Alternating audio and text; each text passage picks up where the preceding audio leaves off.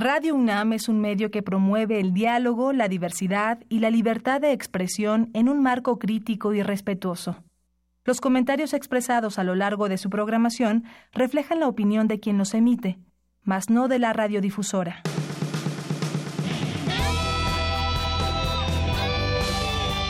Prisma RU.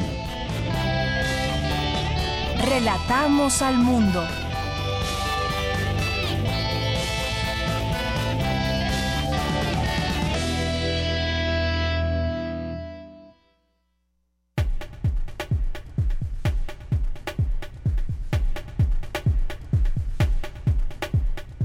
¿Qué tal? Muy buenas tardes. Gracias por acompañarnos. Qué bueno que está con nosotros a través de esta frecuencia de radio UNAM 96.1 en frecuencia modulada y en www.radio.unam.mx. Mi nombre es Deyanira Morán y les vamos a acompañar todo el equipo de aquí a las 3 de la tarde con información. Desde aquí relatamos al mundo y hoy queremos platicar de varios temas. Uno de ellos tiene que ver con el uso de las aplicaciones, que cómo utilizamos estas aplicaciones desde nuestro teléfono teléfono, desde algún dispositivo tecnológico.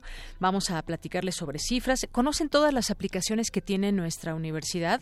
La UNAM tiene varias aplicaciones muy importantes o interesantes de las cuales les platicaremos y aquí nos van a acompañar tres estudiantes de la UNAM para hablar de este tema eh, ingeniero en computación, eh, un eh, ingeniero en sistemas biomédicos y otro ingeniero en sistemas biomédicos también. Aquí estarán con nosotros los tres ingenieros para hablar de este tema de las aplicaciones y de pronto, pues, cómo podemos volvernos también adictos. ¿Nos facilitan la vida realmente?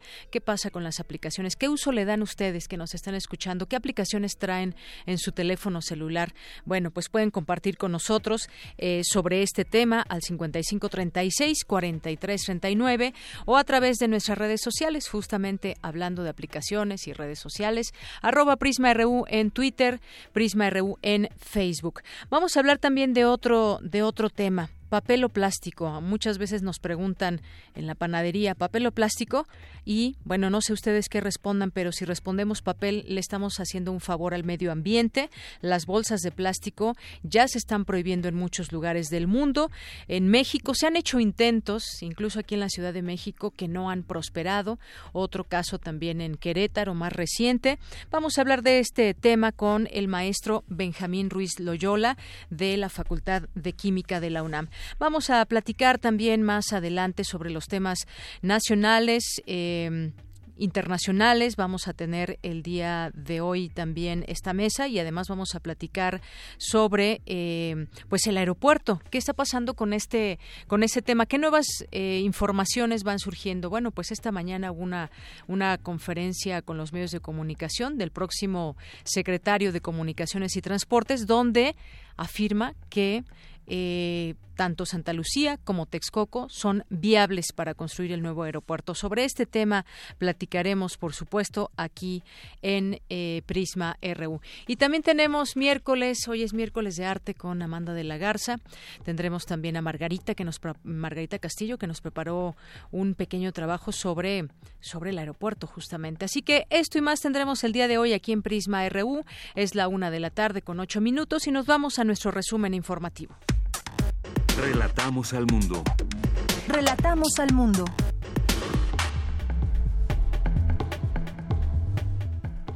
La una con ocho, miércoles 24 de octubre, en los temas universitarios. Se analiza la importancia de las bibliotecas universitarias y su incidencia en las instituciones académicas de investigación. En unos minutos más, mi compañera Virginia Sánchez nos tendrá toda la información. Y le decía, analizan también en la UNAM las ventajas y desventajas del nuevo aeropuerto internacional de la Ciudad de México. Cindy Pérez Ramírez ha estado atenta a este tema y nos tendrá los detalles. Por su parte, Dulce García nos hablará sobre las repercusiones del probable triunfo de la derecha en las elecciones de Brasil. En temas nacionales, luego de guardar luto un día por la muerte de uno de sus integrantes, la caravana de migrantes centroamericanos retomó esta madrugada su camino rumbo a Mapastepec. Hoy recorrerán 60 kilómetros pero alrededor de 200 personas decidieron regresar a su país en autobús que les proporcionó el gobierno municipal de Huistla. El presidente estadounidense Donald Trump aseguró que permitir la entrada de indocumentados convertiría a su país en un caos total. Mientras, seguidores de la maestra Elba Ester Gordillo empujan su, su regreso al CENTE, al Sindicato Nacional de Trabajadores de la Educación, al cual el, el actual dirigente magisterial, magisterial Juan Díaz de la Torre se afianza a una estructura sindical. José Ramón Cosío, ministro de la Suprema Corte de Justicia, cuestionó duramente la política de reducción de salarios del próximo gobierno y advirtió sobre un aumento increíble en el número de amparos. En la primera quincena de octubre, la inflación aumentó un punto 40%, con lo cual la tasa anual se ubicó en 4.94% por tener una dependencia del 70% del sistema Cutzamala en el suministro Huixquilucan, será el municipio más afectado por el megacorte de agua. El huracán Huila se degradó a depresión tropical, pero dejó destrozos en el sur de Sinaloa e inundaciones en distintos puntos de Nayarit. En los temas internacionales, dos dispositivos explosivos fueron encontrados en el correo de las residencias de las exparejas presidenciales estadounidenses, Clinton y Obama y evacúan a la cadena de noticias CNN en Nueva York por el hallazgo de un dispositivo explosivo.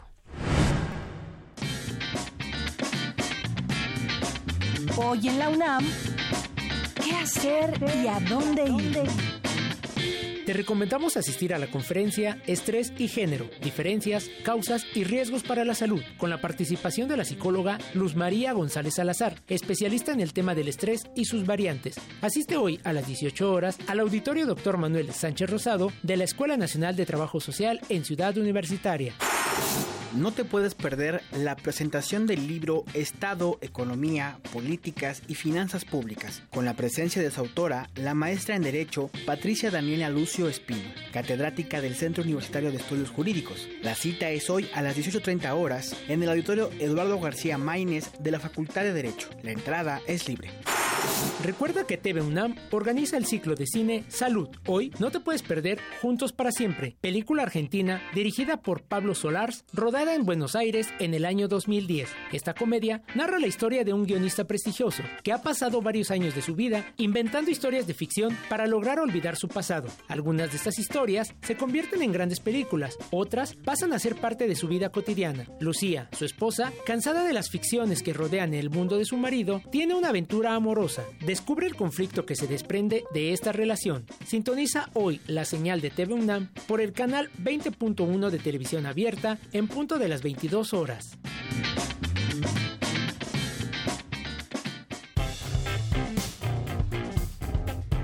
Campus RU Bien, empezamos nuestro campus universitario. Antes, por supuesto, felicitar a TV UNAM. Aquí escribe el defensor UNAM en su cuenta de Twitter. Felicidades a todos los colaboradores de TV UNAM porque un día como hoy de hace 13 años inició sus transmisiones como canal de televisión de la Universidad Orgullo UNAM. Y bueno, pues felicidades a todos los que hacen posible las transmisiones diarias de TV UNAM. Y bueno, pues en la información universitaria también.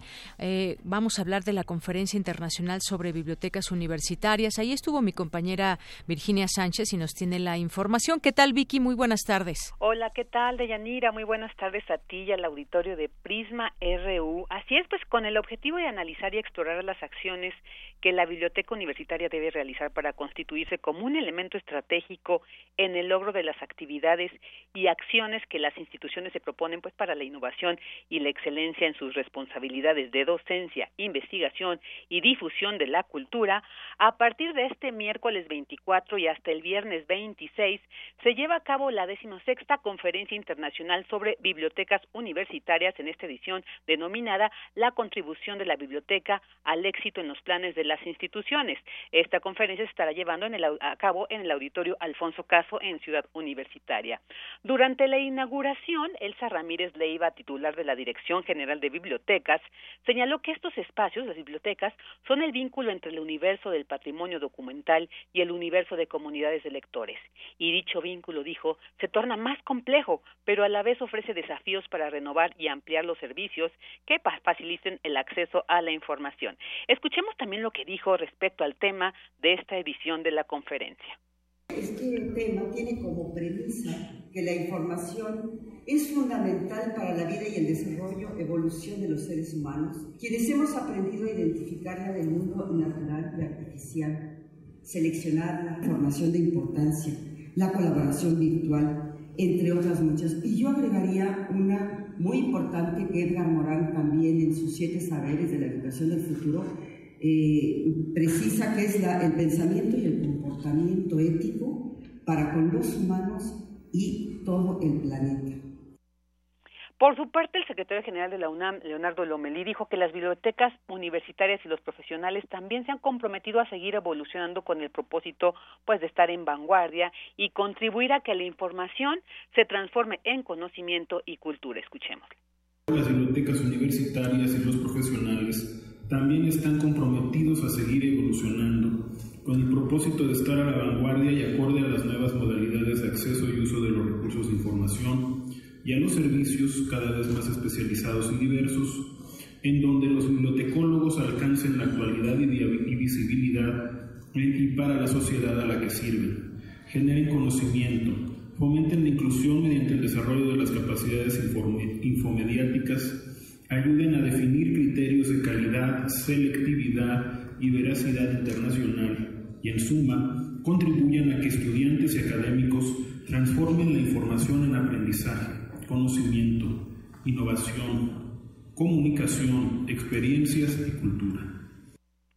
Y bueno, eh, para irnos adentrando un poco más en todos estos temas que se van a estar discutiendo, analizando en esta conferencia internacional, la primera mesa redonda denominada la Biblioteca como espacio de aprendizaje, creación e innovación para los universitarios del presente y el futuro, pues ahí eh, escuchamos a Edilma Naranja Vélez, quien resaltó que los elementos principales que inciden en la transformación del desarrollo de las bibliotecas universitarias, pues se encuentran la globalización en todos sus términos, las tecnologías de la información y la comunicación, las transformaciones sociales, el sistema educativo, también analizar el papel del profesor y el papel del estudiante, así como el acceso a la información y su transformación y la generación, publicación y difusión del conocimiento. En esta primera mesa también participó Gloria Patricia Marciales Vivas, ella es de la Universidad Javeriana de Bogotá, Colombia, y Alfredo Avendaño Arenaza, del Sistema Bibliotecario Benemérita Universidad Autónoma de Puebla.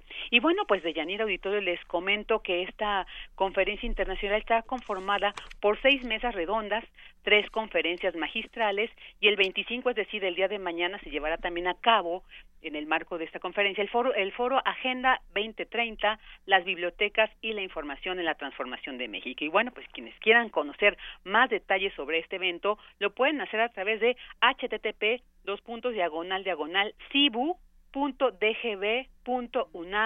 MX. De Yanira, este es mi reporte.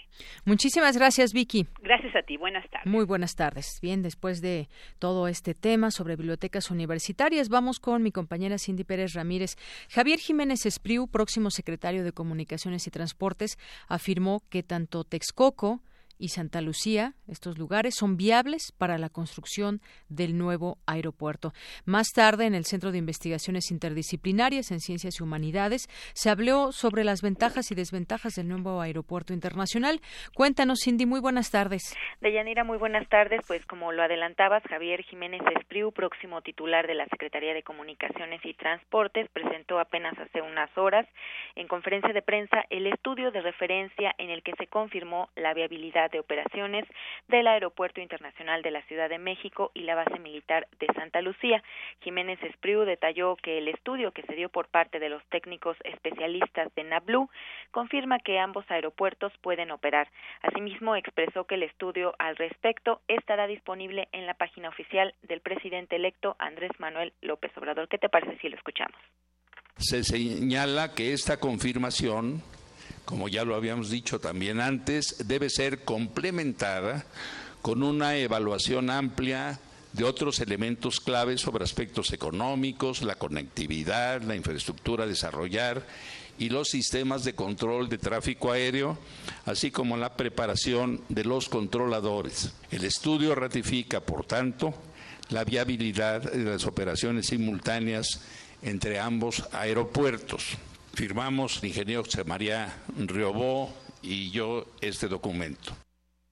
Y pues con el fin de estar informado acerca de este tema, el auditorio del Centro de Investigaciones en Ciencias y Humanidades de la UNAM fue el marco para este análisis en donde Gabriel Mosqueira Cárcamo, académico de posgrado en urbanismo de la Facultad de Arquitectura de la UNAM, eh, señaló que la discusión de este proyecto es una decisión técnica y política que se entrelaza con un proyecto de nación. Vamos a escucharlo.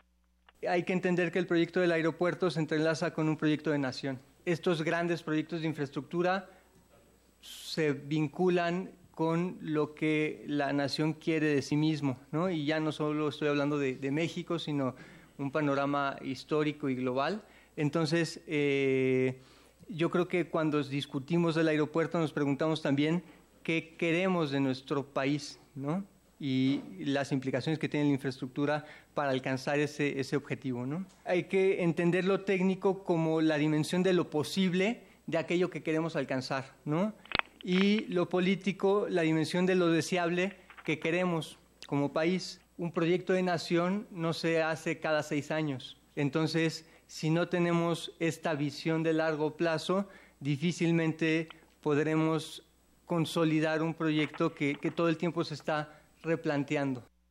En tanto, Julieta Lamberti, doctora en Ciencias Sociales y coordinadora de investigación estratégica de proyecto sobre organización, desarrollo, educación e investigación, indicó pues en esta mesa de análisis que organizó la UNAM que en una investigación propia descubrieron que el 70% de los contratos de obra han sido otorgados sin licitación pública por parte del grupo aeroportuario de la Ciudad de México y que el gobierno está favoreciendo a los intereses de empresas. ¿Qué te parece si la escuchamos?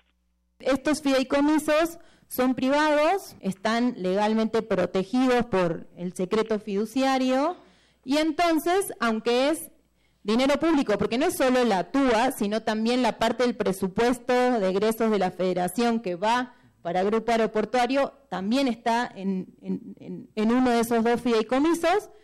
Estos ingresos, como están protegidos por el secreto fiduciario, están exentos de auditoría o fiscalización. ¿no? Dinero público que debería auditarse y saber qué se está haciendo con eso, no se puede saber. NAFIN, cuando la auditoría le solicita los documentos para auditar, le dice no le puedo dar los documentos de estos fideicomisos. Se dice que si la TUA no alcanza para cubrir eh, las deudas, el último garante de estas deudas es el gobierno federal. Otro punto más que nos dice que estas pareciera ser que sí es deuda pública, aunque no lo quieran reconocer.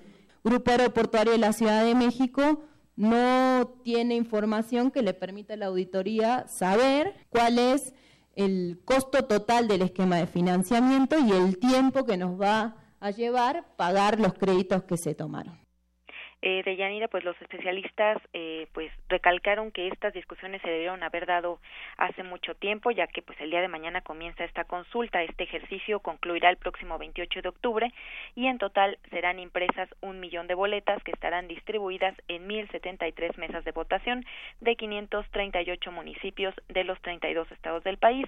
Los participantes van a tener que elegir entre dos opciones: reacondicionar el actual aeropuerto de la Ciudad de México y el de Toluca, además de construir dos pistas en la base aérea de Santa Lucía o continuar con la construcción del nuevo aeropuerto en Texcoco y dejar de usar la actual terminal aérea de Yanira.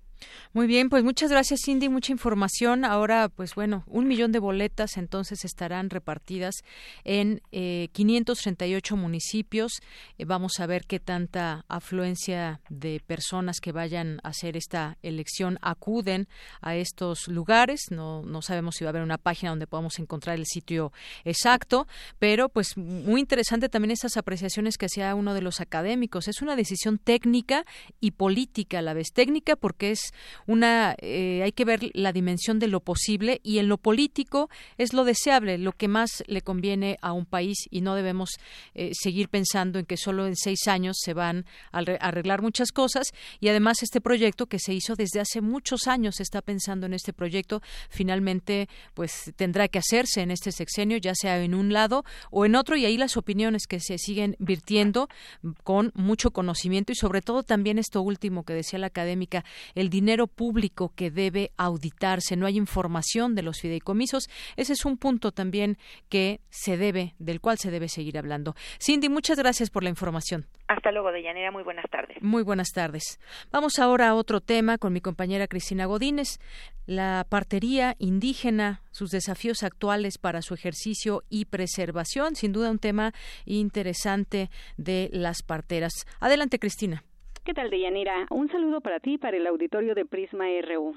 Al participar en la mesa La partería indígena, desafíos conceptuales para su ejercicio y preservación, Lina Rosas Berrio, investigadora de la UAM, dijo que esta práctica forma parte de la medicina tradicional mexicana y es expresión de la riqueza cultural de México. Comentó que hay diversas opciones para que la mujer dé a luz, tales como en clínicas y hospitales o en unidades piloto donde han incorporado modelos alternativos y mixtos. También están las casas de nacimiento en donde la atención la brindan parteras y las casas de la mujer indígena. Que son espacios que desde mi perspectiva no solo son espacios intermedios o espacios de transición o de articulación con el sector salud, sino que también son en últimas espacios de resistencia y de preservación.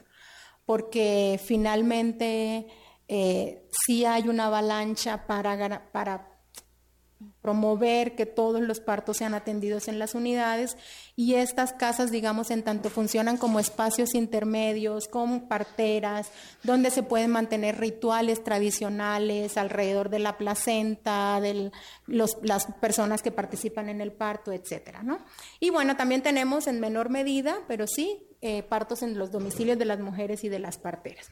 Del total de alumbramientos, el 98% ocurren en unidades de salud. La investigadora comentó además que no hay datos oficiales sobre cuántas parteras ejercen en el país. Y esto efectivamente dificulta saber con, precisión cuántas parteras tenemos realmente hoy en México, ¿no? Pero bueno, según los datos de una alta funcionaria de la Secretaría de Salud, para el año pasado se tenían alrededor de 14 mil, casi 15 mil parteras de las cuales más o menos la mitad eran hablantes de lengua indígena y la mayoría de ellas reportaban de manera cotidiana pues sus actividades al sector salud, o sea, están en una vinculación como muy estrecha. Hay otros datos que hablan de un número muchísimo menor. Entonces ahí ese es un como una nebulosa, ¿no? De cuál es la dimensión también. El año pasado se registraron en promedio 2 millones de nacimientos, de los cuales solo el 2% fueron atendidos por parteras, y esto es muestra del decrecimiento en este tipo de práctica, incluso en entidades con alta población indígena, concluyó la doctora Rosas. Deyanira, este es mi reporte. Buenas tardes. Gracias, Cristina. Muy buenas tardes. Porque tu opinión es importante, síguenos en nuestras redes sociales, en Facebook como Prisma RU y en Twitter como arroba PrismaRU. Queremos escuchar tu voz. Nuestro teléfono en cabina es 55 36 43 39. Continuamos aquí en Prisma RU y uno de los temas, le decíamos al inicio de la emisión, es hablar sobre el uso del plástico en el mundo, qué significa y qué significaría que optemos mejor por papel. Vamos a platicar con el maestro Benjamín Ruiz Loyola de la Facultad de Química de la UNAM. ¿Qué tal, maestro? Muy buenas tardes.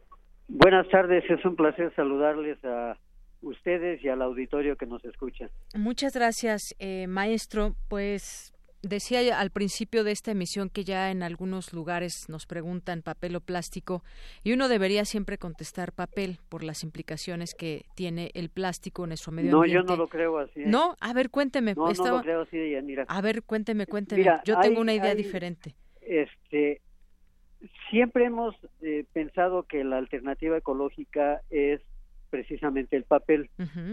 Pero hay que eh, hacer varias consideraciones que son importantes. Sí. La primera, los dos materiales son reusables. Es decir, vamos a suponer, voy al pan y me preguntan papel o plástico. Yo puedo llevar mi propia bolsa de papel o mi propia bolsa de plástico para reutilizarla. Puedo reciclar pero el plástico lo puedo reciclar 25 o 30 veces, el papel cuando mucho 8 veces. ¿Por qué? Porque se va degradando el tamaño de la fibra. Uso casi eh, la mitad de agua para reciclar papel, pero uso casi la cuarta parte nada más de agua para reciclar plástico. Para reciclar papel uso prácticamente la misma cantidad de energía para reciclar plástico utilizo aproximadamente la mitad de energía. Es decir, si yo reciclo el plástico, ahorro energía, ahorro agua y ahorro petróleo. ¿Por qué? Porque no voy a seguir utilizando petróleo para hacer plástico o voy a utilizar menos petróleo, que es un recurso eh, no renovable. Si yo utilizo eh, papel, eh, voy a tener que utilizar más papel virgen con mayor frecuencia, porque como te decía, se puede reciclar un máximo de ocho veces por el tamaño de el tamaño de la fibra. Este y además la cuestión es que el uso va a ser cada vez distinto. Si no voy a poder eh, reciclar el papel para hacer papel bond siempre, sino que va a ir bajando la calidad, voy a bajar a uso de papel eh, revolución, el papel que conocemos como papel revolución, hasta llegar a papel de baño, que es un papel de, más baja calidad y eh, el uso pues ya no lo vamos a, a buscar para reciclarlo, ¿no? Sí. Esto, eh, ciertamente se nos ha hecho creer que el plástico representa un problema y sí, sí lo representa, por todo lo que se encuentra depositado en mares y océanos, eh, todo el daño que le hace a los animales, pero eh, yo creo que hemos enfocado mal el problema. Ciertamente yo siempre he dicho, al plástico no le salieron patas para aventarse al mar y nadar, y ni le salieron alas para atacar a una tortuga o a una ave marina. El plástico acaba en esos lugares porque alguna persona inconsciente, irresponsable, tiró el plástico donde no debía. O miles de personas, ¿verdad? Sí, eh, me centro en una, pero, pero, pero somos millones. Hablemos de millones, exacto. Entonces, el problema desde mi punto de vista no es tanto decidir si papel o plástico. A mí inclusive me ven mal cuando pido plástico. Sí. Porque es que es poco ecológico. No, perdón, es más ecológico pedir plástico y en su momento, si ya lo reutilicé muchas veces, ya se rompió la bolsa, etcétera, etcétera, reciclarlo, no tirarlo a la basura como como tal cosa. Ah, entonces, ahí está la clave, que reciclemos el plástico. Exactamente, o sea, el, eh, eh, el problema está fundamentalmente, creo yo, en una cuestión de educación. Hay que educarnos como consumidores para rehusar lo más que se pueda las cosas. Sí. Hay que, eh, como consumidores, educarnos para tener una buena cultura de reciclaje. Pero cuando hablo de educarnos, también hablo de educar al gobierno, a las autoridades, porque ciertamente la gente lo que nos dice es tiro la basura en la calle porque no hay botes de basura en la calle para el reciclado. Y las autoridades lo que dicen es es que se los roban. O sea, es muy fácil eh, echarle la culpa a otro, ¿no? El consumidor, el, el, el, ciudadano común como nosotros, pues se escuda en que el gobierno no me pone botes, y el gobierno dice pues es que la población está llena de rateros que se los roban Sí, hay que, es eh, una responsabilidad compartida porque efectivamente se, se roban botes de la basura en la calle y por otra parte la gente va y tira la bolsa de basura de su casa y no la basura que se ocupa o quizás que se desecha en la calle que pueden ser pues basuras pequeñas. Sí, entonces es un problema de educación y de y de y de conciencia. Sí.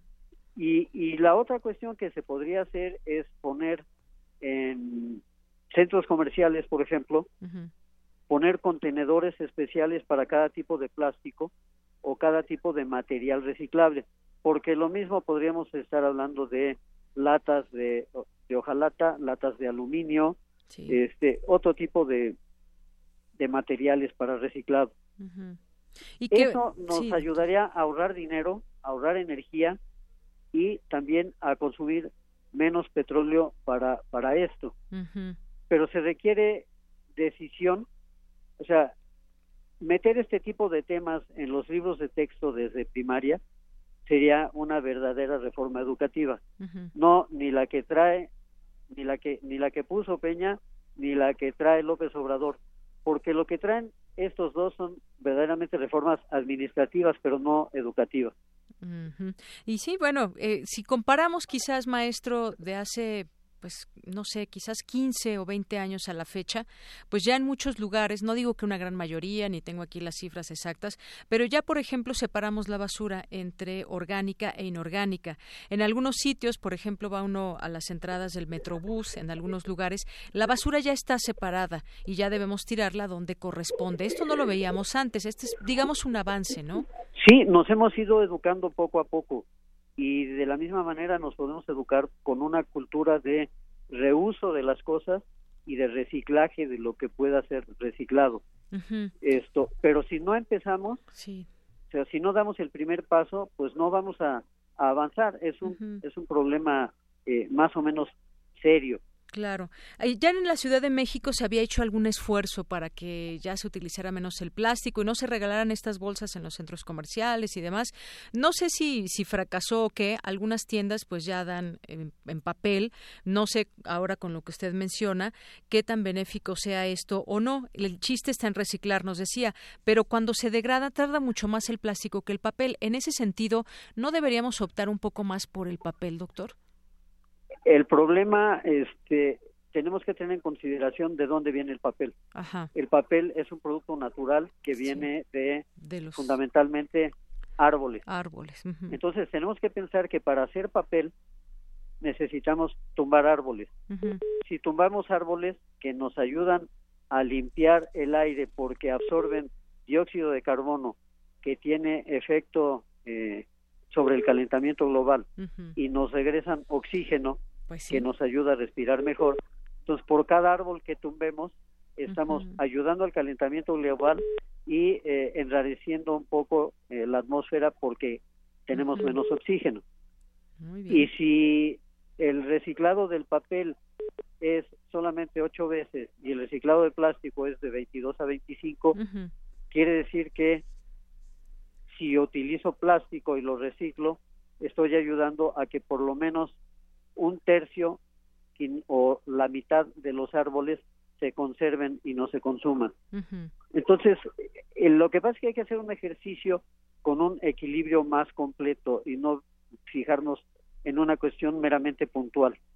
Ciertamente, eh, hace unos más o menos 10 años fue este ejercicio que, que mencionas en que hubo una emisión de un reglamento que prohibía que se regalaran las bolsas de plástico eh, que no fueran de plástico biodegradable. Pero este reglamento no establecía de qué manera las autoridades iban a verificar que el plástico fuera biodegradable.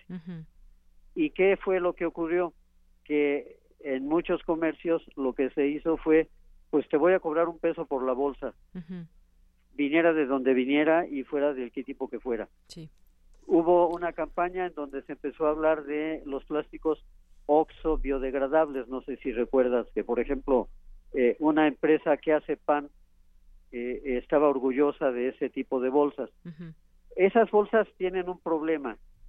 Eh, no es solamente el plástico, sino que se les mezclan alguna cantidad de compuestos generalmente metálicos, que ayudan a que el plástico no necesariamente se degrade desde el punto de vista químico, sino que se rompa en pedazos cada vez más pequeños con mayor rapidez. Y esto presenta un problema, porque si los pequeños pedazos se van metiendo en la tierra, ya no los veo y como no los veo pienso que no hay problema. Y ahí es donde se genera el problema serio porque sigue siendo plástico. Así es. Y al meterse en la tierra va a impedir el flujo correcto de agua para la recarga de los acuíferos. Y va a ayudar a que vengan cada vez más inundaciones. Pero además, si el plástico se deja al aire libre, que le dé el sol, que le dé eh, el aire, se va degradando ciertamente de manera muy lenta, pero genera dióxido de carbono. Si el plástico se mezcla con la tierra y se empieza a degradar sin estar en contacto con la atmósfera y sin estar en contacto con la luz solar, se degrada, pero en lugar de dióxido de carbono genera metano. Y el metano presenta dos problemas. El primero tiene una actividad eh, más o menos 20 veces superior a la de el dióxido de carbono como gas de efecto invernadero. Contribuye más al calentamiento global. Y cuando se acumula demasiado metano, de manera espontánea puede prender o puede explotar. Y es lo que ocurre en algunas minas, eh, con el que se conoce como gas grisú, es lo que ocurre en los pantanos, cuando nos hablan del fuego de San Telmo, por ejemplo, y es lo que ocurre en algunos eh, cementerios cuando hay aparición de flamazos y dicen que son las ánimas en pena. Es simplemente el metano que se está desprendiendo. Entonces, el, el, el problema no es un problema de fácil solución, pero se puede resolver o se puede avanzar mucho en la resolución con una adecuada campaña de educación, empezando por educarnos los adultos para poder orientar bien a los niños. Claro. Bueno, pues es muy interesante este tema porque ahora ya nos deja pensando que no es mejor pedir papel que bolsa. Y justamente aquí nos escribe Diogenito y dice, vaya sorpresa, yo siempre pido papel. Saludos al maestro Benjamín Ruiz, mi maestro en la Facultad de Química hace muchos años. Mire, ya le salió aquí un exalumno. Muchas gracias, le mando un abrazo a él y, y a todos los egresados de la Facultad de Química y a todos los que me escuchan, aunque no estén de acuerdo conmigo. Así es. Bueno, pues muchas gracias, maestro. Gracias, por esta entrevista. Gracias a Yanira, y a lo mejor esto provoca que me tengas que hablar más seguido para que sigamos abundando sobre el tema. Yo encantado de estar en contacto contigo y con todo el auditorio. Claro que sí, yo también nos gustaría abundar en este tema más adelante porque teníamos ahí por ahí concepciones diferentes, pero muy interesante todo esto que nos dice. Sigamos platicando el tema. Por lo pronto, muchas gracias, maestro. Gracias a ustedes y un saludo a Amalia, si anda por ahí. Ah, le mandamos un saludo a Amalia, por supuesto. Gracias. Gracias, hasta luego. Hasta luego, maestro Benjamín Ruiz Loyola, eh, de la Facultad de Química de la UNAM. Porque tu opinión es importante, síguenos en nuestras redes sociales, en Facebook como Prisma RU y en Twitter como arroba PrismaRU. Queremos escuchar tu voz. Nuestro teléfono en cabina es 55 36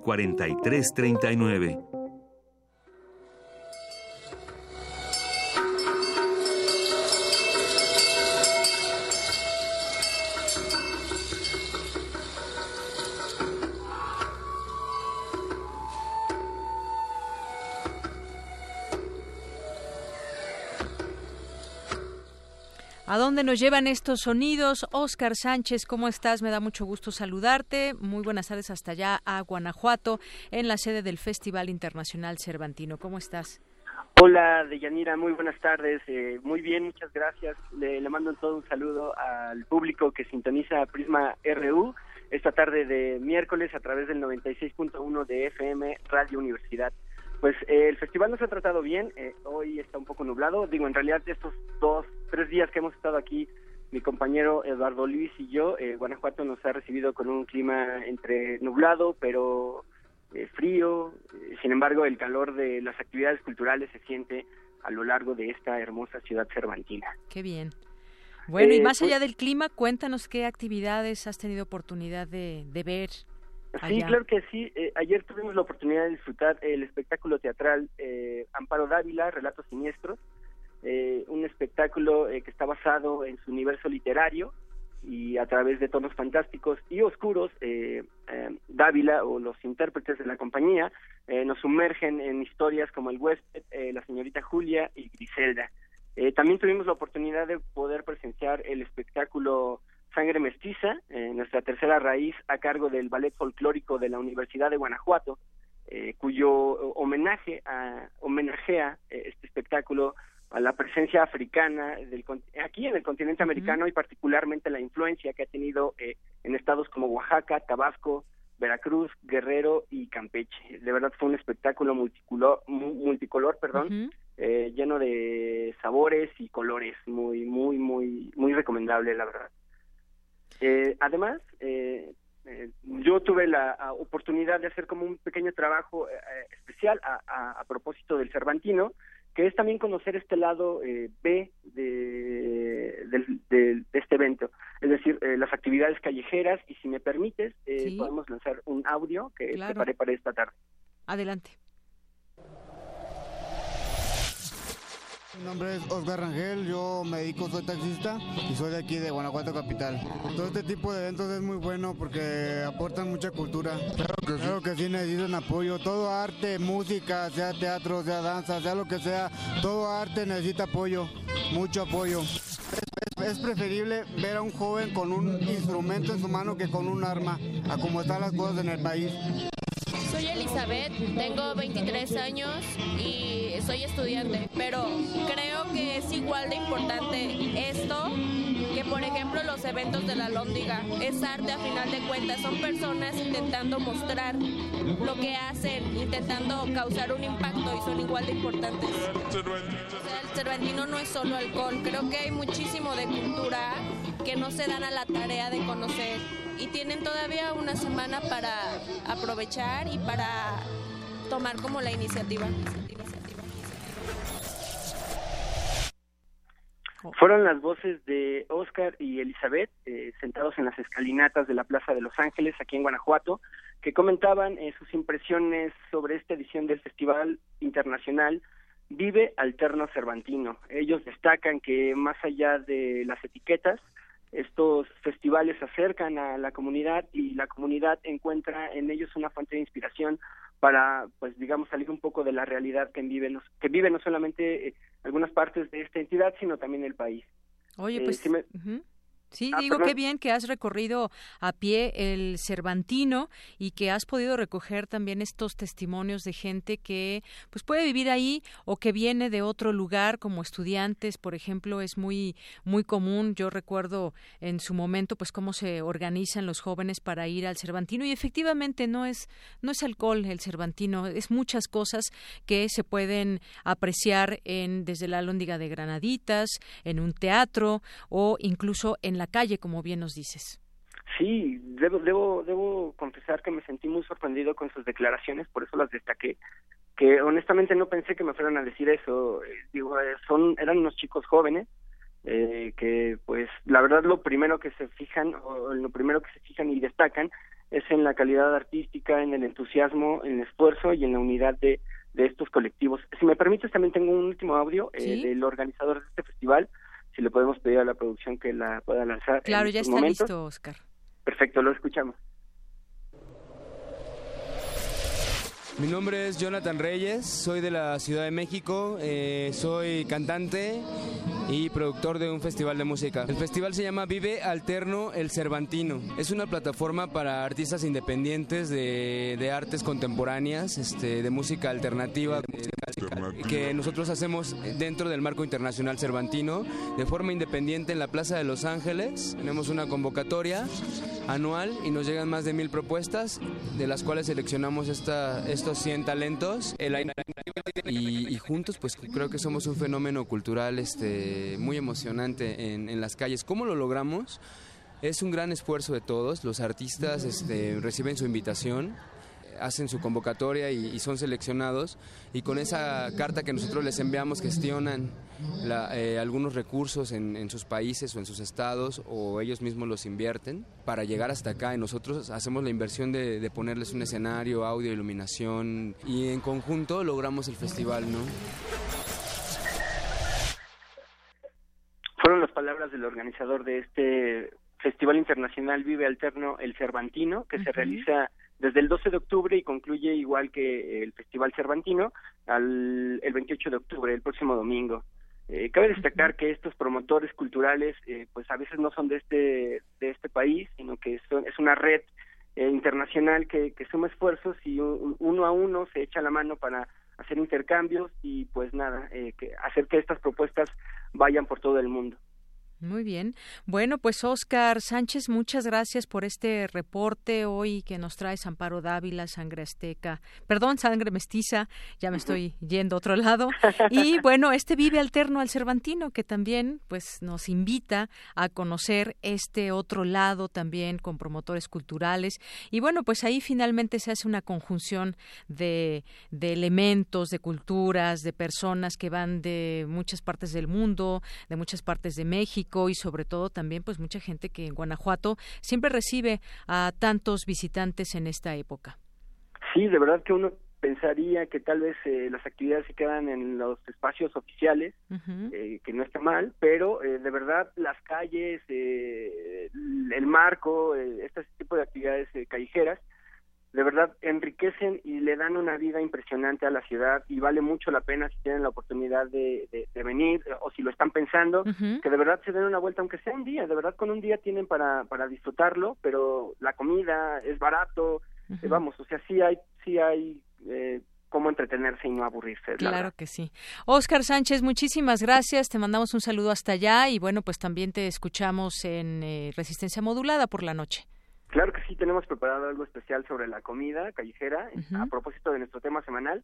Entonces los esperamos en punto de las 8 de la noche en Resistencia Modulada y por supuesto en los diferentes espacios de Radio Universidad, eh, como es Primer Movimiento, eh, Prisma RU y pues nada, les mando un saludo y también de parte de mi compañero Eduardo Luis Hernández que anda por acá. Claro que sí, ahí nos lo saludas. Pues mañana lo escuchamos también a él. Entonces. Gracias, hasta luego, Oscar. Hasta luego. Muy buenas, tardes. Relatamos al mundo. Relatamos al mundo. Porque tu opinión es importante, síguenos en nuestras redes sociales, en Facebook como Prisma RU y en Twitter como arroba PrismaRU.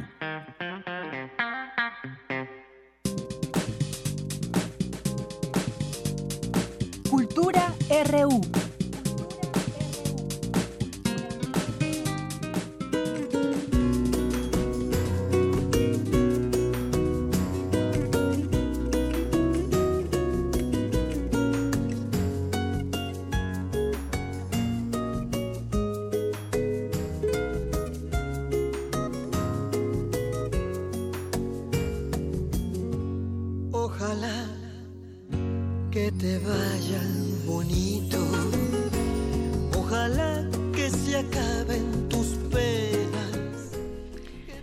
Bueno, pues aquí ya estamos en la Ay, dolor de, Yanira Morán, ¿cómo estás? Muy bien, muy contenta como siempre. Qué bueno, de Yanira, qué bueno que estés bien. Muy buenas tardes a todos aquellos que nos acompañan a través de la frecuencia de Radio UNAM, que se unen a, esta frecuencia para cantar con nosotros. Muy buenas tardes. A mí, pues sí, también me va muy bien de Yanira y estoy muy contenta porque en esta cabina nos acompaña una cantautora jarocha, una mujer con una gran trayectoria y, por supuesto, una gran voz. La prueba, bueno, ya la escucharon al, al, iniciar este espacio cultural. En la cabina de Prisma R1 nos acompaña Roxana Río. Roxana, bienvenida a este espacio. Hola, muchas gracias. Muchísimas gracias, Tamara, Deyanira. Gracias, gracias, gracias. No, Roxana, muchísimas gracias a ti por visitarnos. Oye, estamos escuchando una canción que, bueno, yo creo que muchos no sabemos y que forma parte de tu nuevo material discográfico. Tras décadas de estar en Europa y en diferentes lugares, principalmente de Europa, bueno, regresas a México con esta sexta producción. A ver, platícanos de qué va. Sí, así es. Mira, es un tributo a la señora Chabela Vargas. Es la primera vez que hago un disco con, eh, con composiciones de, de, otros autores. En este caso, pues son nuestros grandes, nuestros clásicos, ¿no? José Alfredo, Agustín Lara, Álvaro Carrillo, Cuco Sánchez. Y, y, bueno, yo este hace mucho tiempo que traigo a la señora Vargas en mi corazón porque, como bien dijiste, viví mucho tiempo en, en Europa, en España. Y, y cuando yo cantaba mis canciones, mis propias composiciones, siempre me pedían las canciones de Chabela, ¿no? Entonces siempre he compaginado en mis espectáculos las, mis canciones con las de Chabela y ahora que estoy en México dije, pues ahora es tiempo de hacer un disco con todos estos grandes compositores, con el repertorio que utilizaba Chabela Vargas, que es precioso y con músicos mexicanos. Entonces salió este trabajo que se llama Donde nadie nos juzgue. Donde nadie nos juzgue, qué buen qué buen título, ¿no? Sí, es muy bonito, me encanta. Es muy fácil juzgar a las personas. Entonces, esa forma de huir y decir, "Vámonos tú y yo donde nadie nos juzgue, vamos a hacer tú y yo vida." Que no nos importe el mundo. Oye, eh, bien, bien mencionas la señora Chabela Vargas, ¿no? un referente mundial, cultural. Además, en este disco retomas el folclore también. Sí, claro. ¿Cómo, ¿Cómo surge este proyecto? ¿Cuánto tiempo te tardaste en grabarlo? Que además eh, te, repartiste entre dos países. Sí, pues mira, la grabación eh, duró una semana, pero luego el proceso, lo, lo siguiente duró un año estuvo estuvo un año en edición estuvo, bueno la grabación eh, las bases eh, nada más las dos guitarras y, y, la percusión las guitarras están a cargo de Alberto Yagalé eh, la percusión Mike Castañeda y otra guitarra con Juan Friedman después, eso fue una semana, y después eh, durante un año se fueron eh, metiendo más cosas, ¿no? El productor es español, entonces se hizo entre Madrid y México. Eh, la mayoría de los músicos son mexicanos, pero hay algún otro que es español. Ok, oye Roxana, ¿qué tan, tan difícil es llegar al público mexicano, sobre todo con un sello independiente como tú te estás manejando? Pues eh, no es fácil, no es nada fácil, nunca ha sido fácil. Pero se goza más cuando Pero no se disfruta mucho, se disfruta mucho porque haces lo que quieres y lo que te gusta, no dependes de nada, de nadie. Entonces es lo que he hecho siempre, en mi carrera. Mis seis discos son independientes, yo los he hecho solita como he podido y gracias a Dios pues ha funcionado bien. Muy bien, sí. ha funcionado y bueno, de hecho hace unas semanas te presentaste en el Festival de San Pedro Arte Fest allá en Monterrey. Sí, bien padre. La gente te recibió muy bien. Muy bien, muy bien, la verdad es que los regios se portaron divinos hicimos una enorme bohemia y la pasamos muy bien. Y, vamos a estar. Ah, ajá. exactamente eso te iba a preguntar. Hay presentaciones para que la gente te escuche cantar en vivo y bueno, también disfrute de tu voz, de todo todo este espectáculo que tú también traes, todo ese sabor jarocho que bueno, tampoco lo puedes evitar. No, no, para nada. Eso no se quita. eh, este sábado 27 de octubre vamos a estar en un evento gratuito en Patio Universidad, en el centro comercial que está aquí en Universidad y Eje 8, Popocatépetl, a las 3 de la tarde. Es un festejo sobre, la, eh, sobre el Día de Muertos y bueno, vamos a hacer el tributo a Chabela y cantar algunas canciones que vienen en el tributo también, pero que tienen que ver con el Día de Muertos, que son eh, este, La Llorona, otra canción que se llama Hacia la Vida, bueno, me voy a cantar La Bruja porque pues, soy jarocha, no puedo evitar, y bueno, y algunas otras sorpresitas, pero va a estar muy bonito, es entrada libre y por ir con toda la familia. Excelente, de hecho, bueno, ahorita de fondo estamos escuchando La Llorona con una versión también diferente, vamos a escuchar un poquito de esta versión. Porque me muero de frío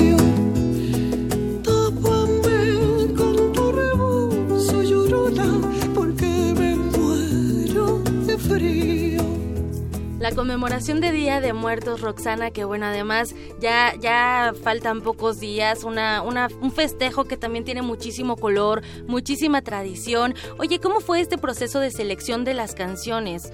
Digo, porque no es fácil hacer una curaduría de qué canciones voy a llevar y tampoco tienes eh, mucho espacio, por así decirlo. Claro, no fue fácil, elegí un montón y sobre ese montón pues fui, fui sacando, porque realmente te digo, el, el repertorio que utilizaba Chávez la Vargas era precioso.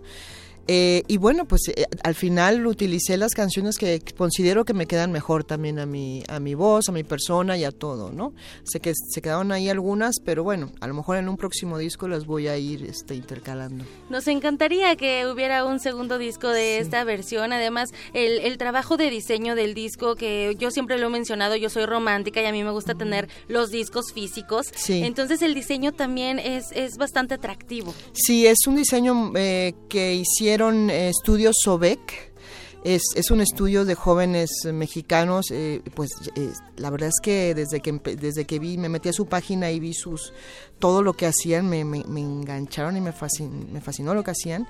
Eh, lo quise hacer así porque, pues espero que no, pero posiblemente el formato de, este de discos vaya a desaparecer no lo sabemos no pero está ya en extinción y dije pues tiene que ser si va a ser el último tiene que estar súper bonito. Y entonces pues hicieron unas unos dibujos y unos collages muy bonitos estos muchachos. Es un trabajo hecho de desde el corazón no sí, un trabajo muy bien pensado un bien trabajo bien hecho en conjunto. A quién le dedicas este material además de claro a Chabela Vargas que bueno es la inspiración ¿A quién más le dedicas este material? Se lo dediqué a mi esposo, a mi, a mi hijita que, está, aquí grabando, la que está haciendo la transmisión eh, por Facebook Live. Y, y bueno, y pues a toda la gente que me escucha, a toda la gente, hay muchos agradecimientos también porque hubo mucha gente que puso su corazón en, en este disco y que me ha apoyado siempre y pues mi carrera se ha hecho este no no tengo una multinacional atrás de mí pero tengo muchos amigos y tengo mucha gente que me quiere y a ellos es a, los que les debo pues todo. A esos oídos atentos que incluso también nos acompañan aquí en esta frecuencia que nos están escuchando a través del 96.1 de FM también a ellos les dedica les dedicas este disco porque te han acompañado también, la gente que te ha acompañado también en otros países, que es importante también mencionarlo, y que bueno, eres muy reconocida en, en Europa, irónicamente en México, bueno, hay que conocer también más nuestro producto nacional. Claro que sí. Quiero decir algo, tengo una canción que yo escribí que se llama La Guapachosa y habla sobre la fiesta del Día de Muertos. Entonces, si pueden escuchar en YouTube y todo, es muy aparte de este disco, pero tiene que ver con la con la época de ahora. Entonces, si lo quieren escuchar, también la canta Rosy Arango. Y... Ay, ella ya vino también sí, ah, pues la Rosy, la Rosy canta La Guapachosa, me hizo el honor de, interpretarla, la interpreta preciosa, preciosa y este y pues para que en estas fiestas la escuchen, la bailen y todo. pues también nosotros la vamos a usar como parte de nuestra producción si nos los permite. claro que sí.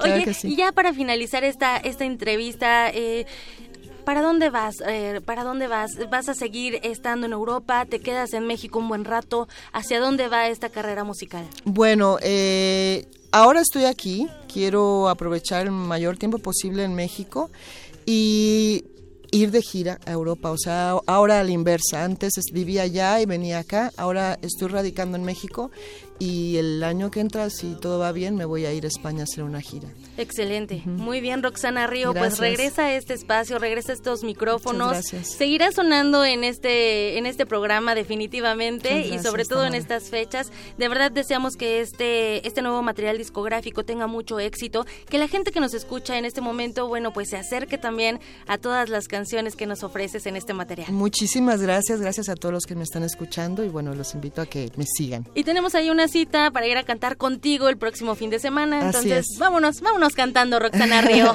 donde nadie nos juzgue. Exactamente, vámonos a donde nadie nos juzgue. De Yanira, pues nos despedimos con parte de estas canciones de este material discográfico. Ya nos vamos a un corte, pero les deseo que tengan una excelente, excelente tarde. Claro que sí, muchas gracias Tamara, muchas gracias también por venir a ti, Roxana, y escuchar todas las canciones porque veo que también está el cello, el violín, viola, flauta, y yo creo que se disfruta mucho también esos esos, sonidos. Pues muchas gracias.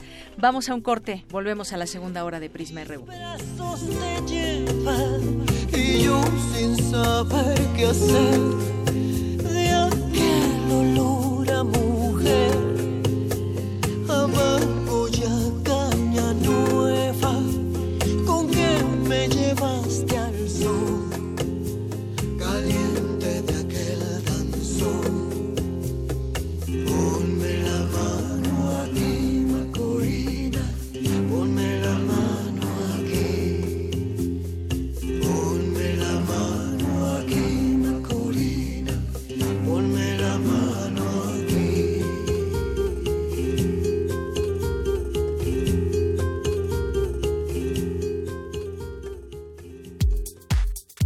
Prisma RU. Relatamos al mundo.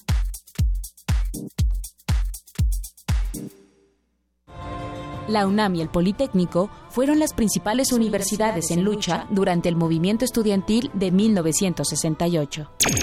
Se reunieron hoy representantes de 38 comités de lucha provenientes de la Universidad Nacional, el Politécnico, Chapingo y las normales.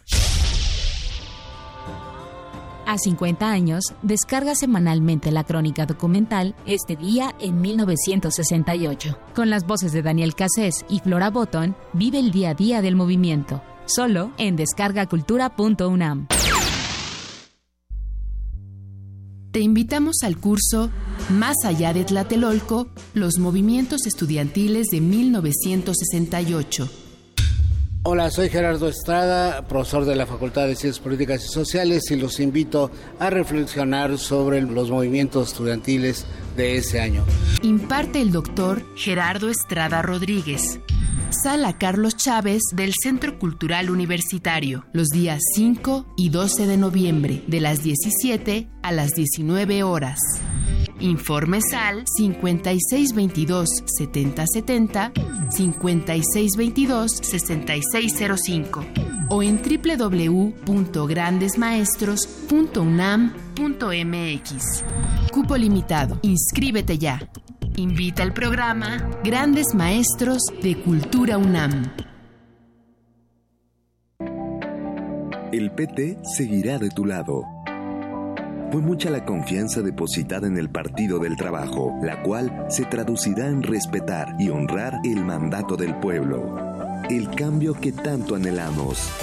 Asumamos juntos el reto que representa la nueva etapa de México. Participa, acércate al Partido del Trabajo.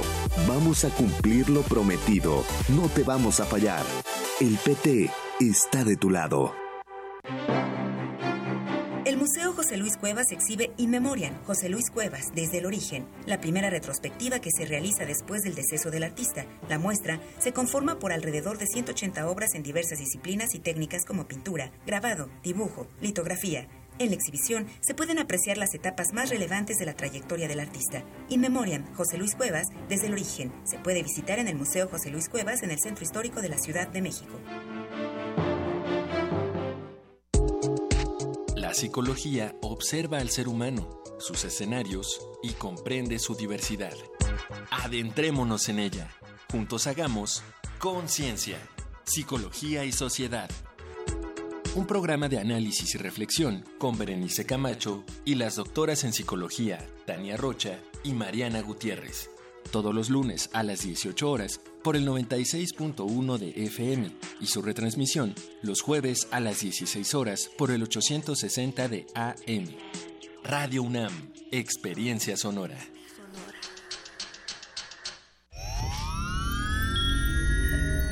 En alguna dimensión de este infinito número de universos existe un tren que conecta a Londres con Beijing. Los combustibles fósiles han sido reemplazados con biocombustible y los autos podrán volar donde el ser humano ha prolongado indefinidamente su esperanza de vida. Y su conciencia podría trascender su muerte. Ese universo podría ser nuestro universo. Resistor. Esto es una señal. Miércoles. 22 horas. Por el 96.1 de FM. Radio UNAM.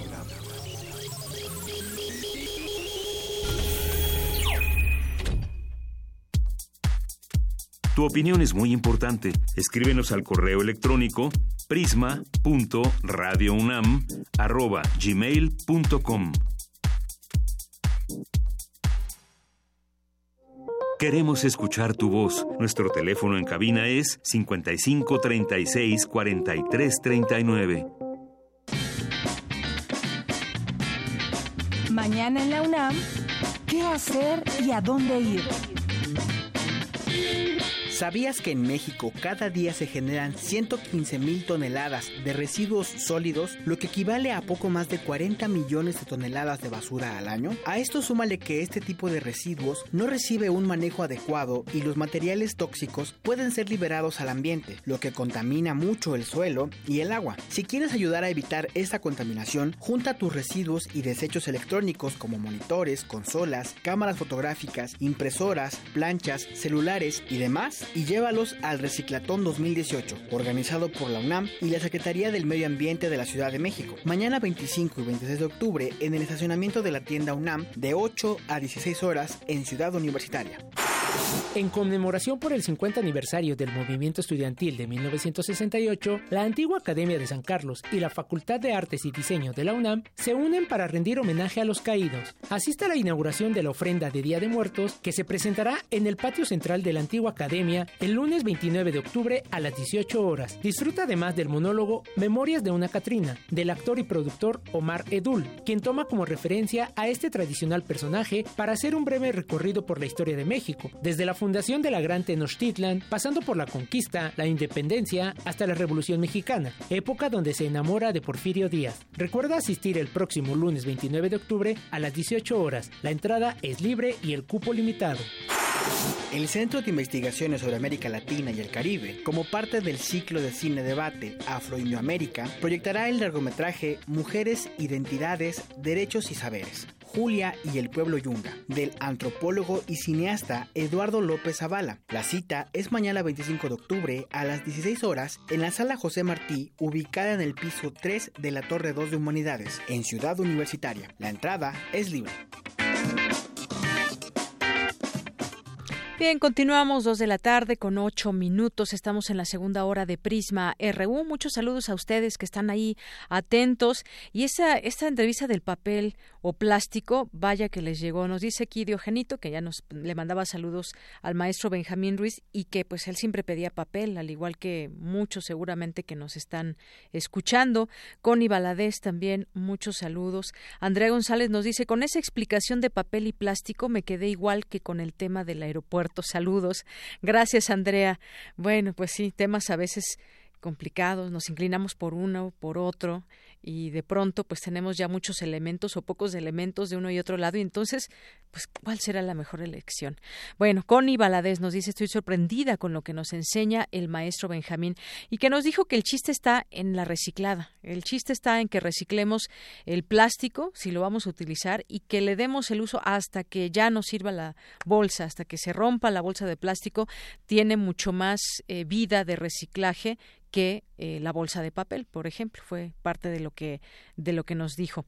Fernando DC, muchas gracias. También Lecuautli nos dice, hablando de bolsa sobre bolsa de papel o plástico, nosotros lo que hacemos es llevar a un eh, bolsa de mandado o de tela, hasta incluso en caja de cartón, para posteriormente posteriormente reciclarlos. Saludos. Pues también muy bien Cuautli. Muchísimas gracias por eh, participar aquí con nosotros. Francisco Javier Rodríguez, Carlos Ríos Soto y Silvia Vargas, editorial Enequén también. Muchas gracias. Eh, Napoleón Cárdenas nos dice, aquí escuchándolos, sacando ánimos, tenía una cirugía programada en un hospital de la Ciudad de México. Yo llamé según lo acordado y me pidieron ir a reagendarla después de seis meses de espera. La justificación están reparando los quirófanos. No nos dices aquí en dónde, en qué hospital, Napoleón, pero te mandamos muchos saludos. Nos dice los cientos cercanos, Prisma RU. Muchas gracias, Napoleón. Te mandamos un abrazo desde aquí y pues sí, sacando ánimos. Mucho ánimo te enviamos desde aquí. Aaron Barreto también, muchas gracias por escribir. Eh, también eh, BLK nos escribe también. Muchísimas gracias. García Sánchez también. A todos ustedes que nos están siguiendo a través de esta vía. Nuestro teléfono es el 50 y nueve Vamos a hablar en unos momentos más sobre aplicaciones y además me acaba de comentar eh, Ruth, nuestra coordinadora de entrevistas, sobre el tema de que ellos hacen aplicaciones. Estos estudiantes nos van a venir a decir o a sí, a explicar cómo se hace una aplicación. Nos se han preguntado cómo se hace una aplicación, qué tan fácil o difícil lo es. Bueno, pues con ellos platicaremos sobre este tema. Y mientras tanto, vamos con Dulce García. En la Facultad de Ciencias Políticas y Sociales, el escritor Juan Villoro dictó la conferencia Fútbol, que bueno, siempre ha sido un amante del fútbol, fútbol e identidad social. Adelante, Dulce. Deyanira, muy buenas tardes a ti al auditorio de Prisma RU. El fútbol es una industria que mueve más de 200 millones de dólares al año, por lo que conlleva intereses políticos y económicos.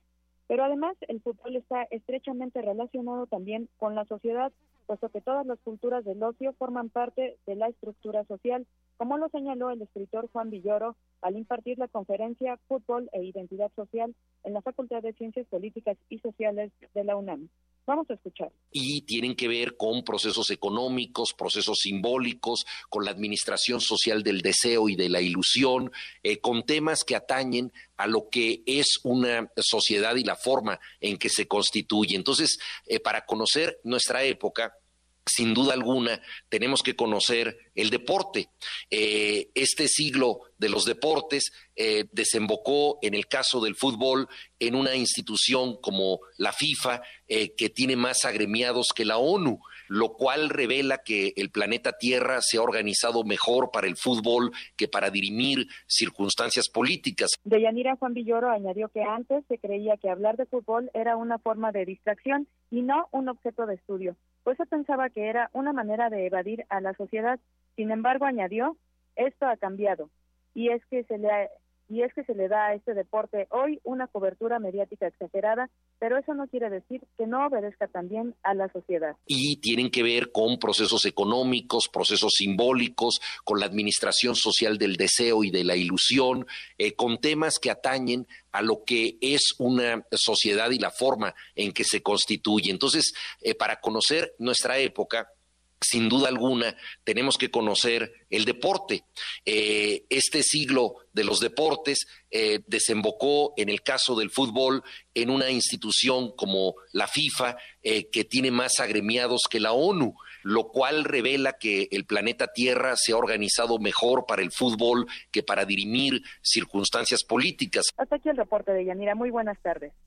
Gracias, gracias Dulce por esta información. Pues sí, efectivamente la organización para el fútbol puede ser pues o es admirable cómo, cómo se organiza y a veces, bueno, quisiéramos ya esa organización para muchas otras cosas, muchos otros eventos también muy importantes. Bueno, vamos a vamos con Cindy Pérez Ramírez que nos tiene información sobre los parques industriales detonan la inversión en México. Adelante, Cindy. Deyanira, muy buenas tardes. Te saludo con mucho gusto en este miércoles 24 de octubre. En el marco del coloquio internacional del TLCAN al UMSCA, se llevó a cabo en el Centro de Investigaciones sobre América del Norte de la UNAM la conferencia Parques Industriales y la Infraestructura Estratégica del País, en donde Claudia Ávila Connelly, directora general de la Asociación Mexicana de Parques Industriales, señaló que estos se vuelven una determinante de la atracción de inversión extranjera directa, lo que hace que nuestro país se vuelva competitivo. La demanda del mercado de Estados Unidos atrae empresas a México que fabrican aquí por menores costos y luego exportan a Estados Unidos.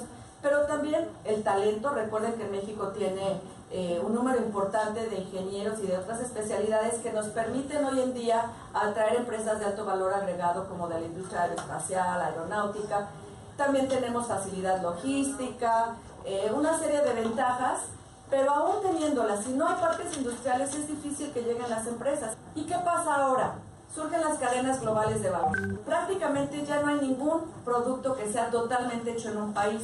Hoy vemos que los productos se integran con piezas de muchos países y esto es lo que hacen las cadenas globales de valor. Entonces el 80% del comercio mundial se genera con piezas que se integran a los procesos productivos fragmentados en muchos países. Ávila Connelly detalló que en México los parques industriales son negocios inmobiliarios y no así zonas francas con facilidades aduaneras. Bueno, aquí en México el parque industrial es un terreno delimitado con todos los servicios, agua, energía, gas natural, algunos con escuela de ferrocarril, sistema contra incendios, guarderías, estaciones de bomberos, para que puedan operar las empresas de manufactura y de logística de manera óptima, de tal suerte que solo se dediquen a producir y el administrador del, parque ya se encarga de la seguridad, de los baches, de mantener las calles, de la subestación eléctrica, etc. Entonces, bueno, si el parque industrial en México no ofrece incentivos fiscales ni facilidades aduaneras, pues ¿cuál es la ventaja? ¿Por qué las empresas se instalan dentro de los parques? Yo les diría, brinda certeza. Y en los parques industriales hoy vemos industrias de alto valor agregado. Y aquí está la industria automotriz que también coincide con la ubicación en frontera y en el centro del país. Tenemos 19 armadoras de autos en México de prácticamente todas las marcas en el mundo con sus respectivos proveedores que se instalan dentro de parques. De Yanira con un inventario actual de 77 millones 800 mil metros cuadrados de naves industriales en el país, la mayor demanda de espacios se ubica en el sector de la logística, especialmente por el comercio electrónico. Es la información que tenemos. Muy buenas tardes. Gracias, Cindy. Muy buenas tardes. Dos de la tarde con 17 minutos. También por aquí BLK nos escribe, nos dice, escuchándolos desde el trabajo. Muchos saludos también para ti, BLK. Y bueno, pues vamos a, ahora que estamos hablando de el aeropuerto y dónde será la mejor opción para que pueda construirse este nuevo aeropuerto, eh, vamos a escuchar este material que al respecto nos elaboró Margarita Castillo. Adelante.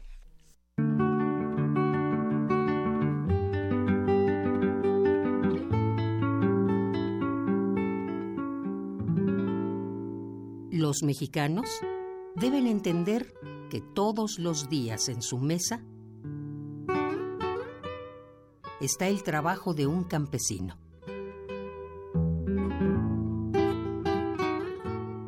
Hay lugares intocables, sagrados, y esto es algo que nuestros antepasados sabían.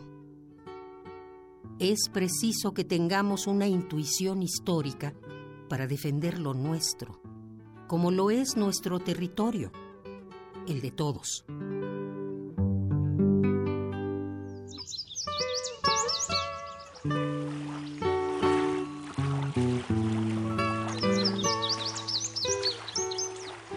No todos tenemos la oportunidad de vivir frente a un lago.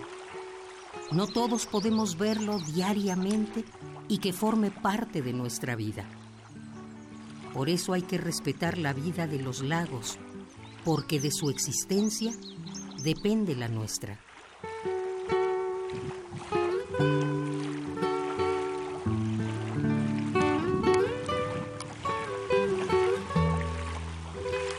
¿Para qué desecar un lago? ¿Por qué solamente quienes viven a las orillas de los lagos se dan cuenta de que sin ellos moriríamos? Entonces ellos, como no están ciegos y como tienen intuición, aprendieron a luchar por su agua, por su tierra. Aprendieron a sentirlas. Y este saber, este conocimiento, es el que quieren compartirnos.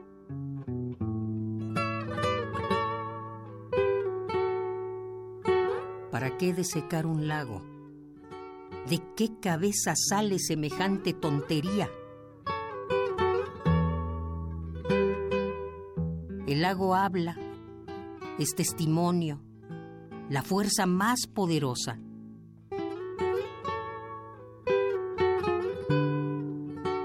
Y cuando parezca que todo está perdido, dice el lago, volverán a surgir mis hijos, esos que no olvidan su origen, esos que incansablemente me defienden. Cuando los encuentres, por favor, respétalos.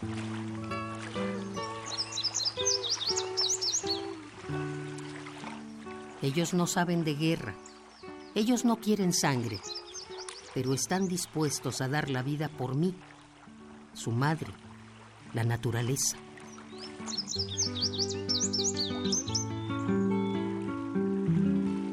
Los pueblos originarios de las orillas del lago se dan cuenta de que sin mí morirán también.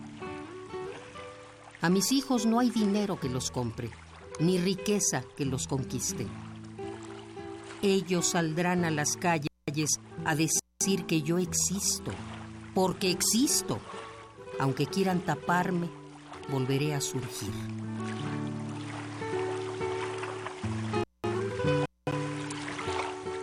Mis hijos hablan por mí, su agua. Esto sí es magia. El olor de la tierra mojada transmite algo que debes interpretar.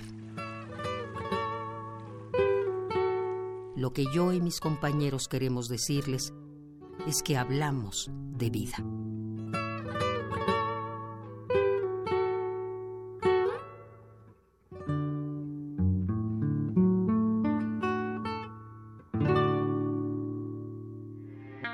Tu opinión es importante, síguenos en nuestras redes sociales, en Facebook como Prisma RU y en Twitter como arroba PrismaRU.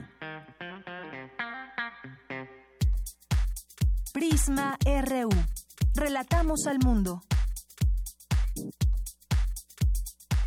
Yanira, te saludo con mucho gusto aquí al auditorio de Prisma RU.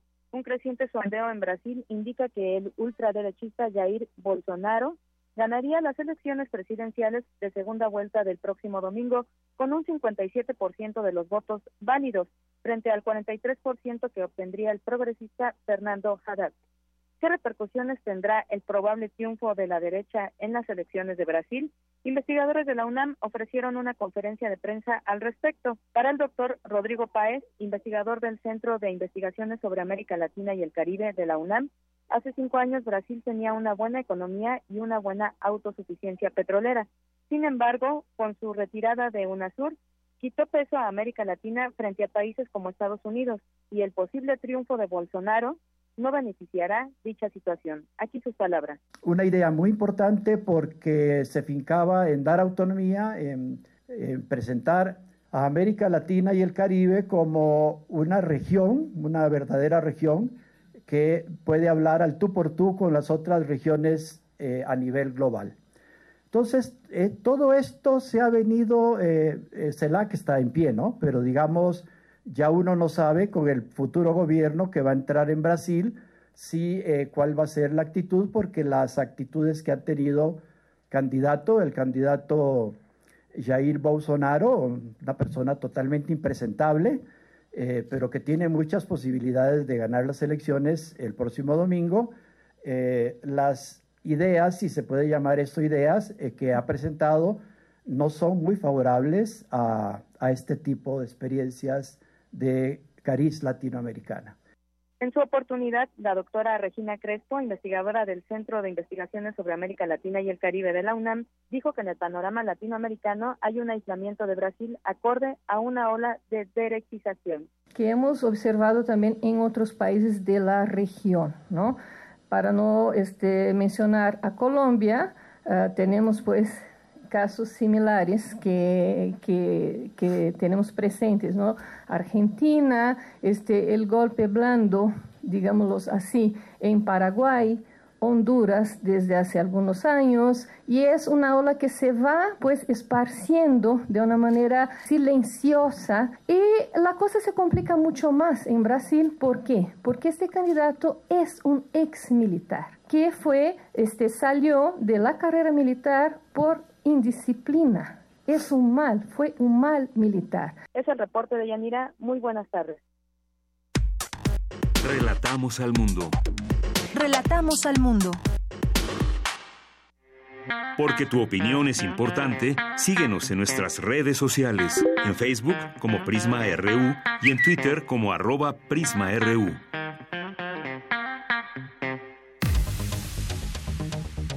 Debate RU. Bueno, pues ya estamos aquí en esta mesa de análisis. Hoy invitamos a estudiantes de ingeniería porque queremos platicar sobre el tema de las aplicaciones. Eh, muchos de ustedes que nos están escuchando cotidianamente tienen abiertas aplicaciones en sus teléfonos celulares, que puede ser desde la aplicación de el WhatsApp, el Facebook, el Twitter y muchas otras que se utilizan. Acabo de decir las más populares, pero por supuesto hay una gran variedad y hay muchas también aplicaciones que se hacen desde nuestra universidad y pues además ellos hacen aplicaciones. Se los presento antes que otra cosa. Ana Cristina Betán Santillán eh, está estudiando ingeniería en sistemas biomédicos. Bienvenida. Hola, muchas gracias. Muchas gracias, Ana Cristina. Julio César Lugo García, que está estudiando Ingeniería en Computación. Julio, ¿cómo estás? Muy bien, muchas gracias por invitarnos. Bienvenido. Y Gerardo Gordillo Hernández, de la carrera Sistemas Biomédicos. También bienvenido, Gerardo. Muchísimas gracias, gracias por invitarnos. Pues platiquemos de las aplicaciones, a ver, ¿qué podemos saber de, de ellas? ¿Qué nos interesa saber? Hay tipos de aplicaciones, como sabemos. Estábamos aquí en la información buscando, según su funcionalidad, hay funcionalidad básica, base de datos, hay juegos, eh, aplicaciones que son totalmente dinámicas. ¿Cuáles son estas aplicaciones? ¿Por qué tienen tanto tanto éxito entre pues entre la población, entre los usuarios de Internet, porque para utilizar las aplicaciones necesitamos Internet, necesitamos un teléfono celular que se preste o que tenga la capacidad para bajar aplicaciones y pues hay una dinámica también de uso de millones de personas en el mundo. A ver, empezamos con quién quiere empezar. Eh, Ana, eh, pues ¿qué, ¿qué opinas de todo ese tema de las aplicaciones? ¿Cómo nos han venido a cambiar la vida? Porque nos vienen a resolver muchas cosas o complicarla, no sé. Sí, pues justo hay que hablar del potencial que las aplicaciones tienen. Y como ahorita mencionabas, eh, teléfonos móviles, no hay que dejar a un lado que actualmente también existen aplicaciones para tabletas, para televisores, para smartwatch. Y toda esa tendencia, pues lo que ocasiona es que el número de usuarios vaya en crecimiento. Entonces se vuelve una oportunidad eh, pues maravillosa para todos todo el equipo de desarrolladores, eh, para los negocios de migrar a esas tecnologías. También eh, la tendencia ahorita es que muchas, eh, muchas funcionalidades pues están migrando a que actualmente se haga primero la aplicación móvil antes que la de escritorio. Y de hecho, las aplicaciones móviles superan más del doble el uso de, de algunos sitios de Internet a través de ella, pues como comentabas, eh, hay diversos sectores que las están implementando. Originalmente, eh, pues sí nació a través de, de los juegos, de funcionalidades, funcionalidades básicas, sí. pero actualmente el 60% de las aplicaciones que utilizamos son de mensajería, de multimedia y de redes sociales. Sin embargo, también se están introduciendo en sectores como el automotriz, eh, las finanzas, sobre todo como hemos visto con los bancos, eh, para aplicaciones relacionadas con la salud, eh, que nos permiten tener un mejor control sobre lo que nosotros estamos realizando en nuestra vida cotidiana. Y también uno muy importante que es el e-commerce. entonces todo este o sea, todo este mercado es un mercado que ha ido en crecimiento y que en el último año ha igualmente eh, crecido demasiado, sobre todo con aplicaciones como plataformas eh, tipo Mercado Libre, Amazon. Y esto se debe eh, sobre todo a la facilidad que tienen para realizar los pagos, a que también es muy sencillo poder visualizar eh, los productos desde la comunidad de tu casa. el número de usuarios también, por ejemplo, que que tienen este este tipo de aplicaciones. Son principalmente adultos entre los 18 y los 34 años que desde su casa eh, pues pueden ver todo este, todo este tipo de tiendas en línea y seleccionar los productos conforme a las opiniones que comparten las personas, eh, las calificaciones. Entonces, pues todo esto nos, nos abre muchísimo la, las oportunidades a que el, eh, algunas actividades que tradicionalmente se podían, o sea, tenías que ir físicamente a realizarlas, pues hoy en día puedes eh, realizarlas desde, desde, tu dispositivo móvil e incluso pues enriquecerlas, ¿no? Conforme toda esta comunidad que se está generando en torno a las aplicaciones. Muy bien, muchísimas gracias Ana Cristina. Bueno, pues eh, hay un estudio muy reciente sobre los hábitos de los usuarios de Internet en México y bueno, pues revela ahí muchas cosas, incluso pues por género, cómo se utilizan las aplicaciones, el perfil del internauta en México, las edades, sabemos que pues son las aplicaciones son muy populares entre los jóvenes, pero incluso por ejemplo de 6 a 11 años de edad las usa el 16% de personas en este rubro. Por género, 51% de mujeres la usan contra el 49% de hombres según este estudio. Y bueno, ¿cuáles son las más populares y por qué son las más populares? Empezamos a hablar de este, de este tema, Julio César.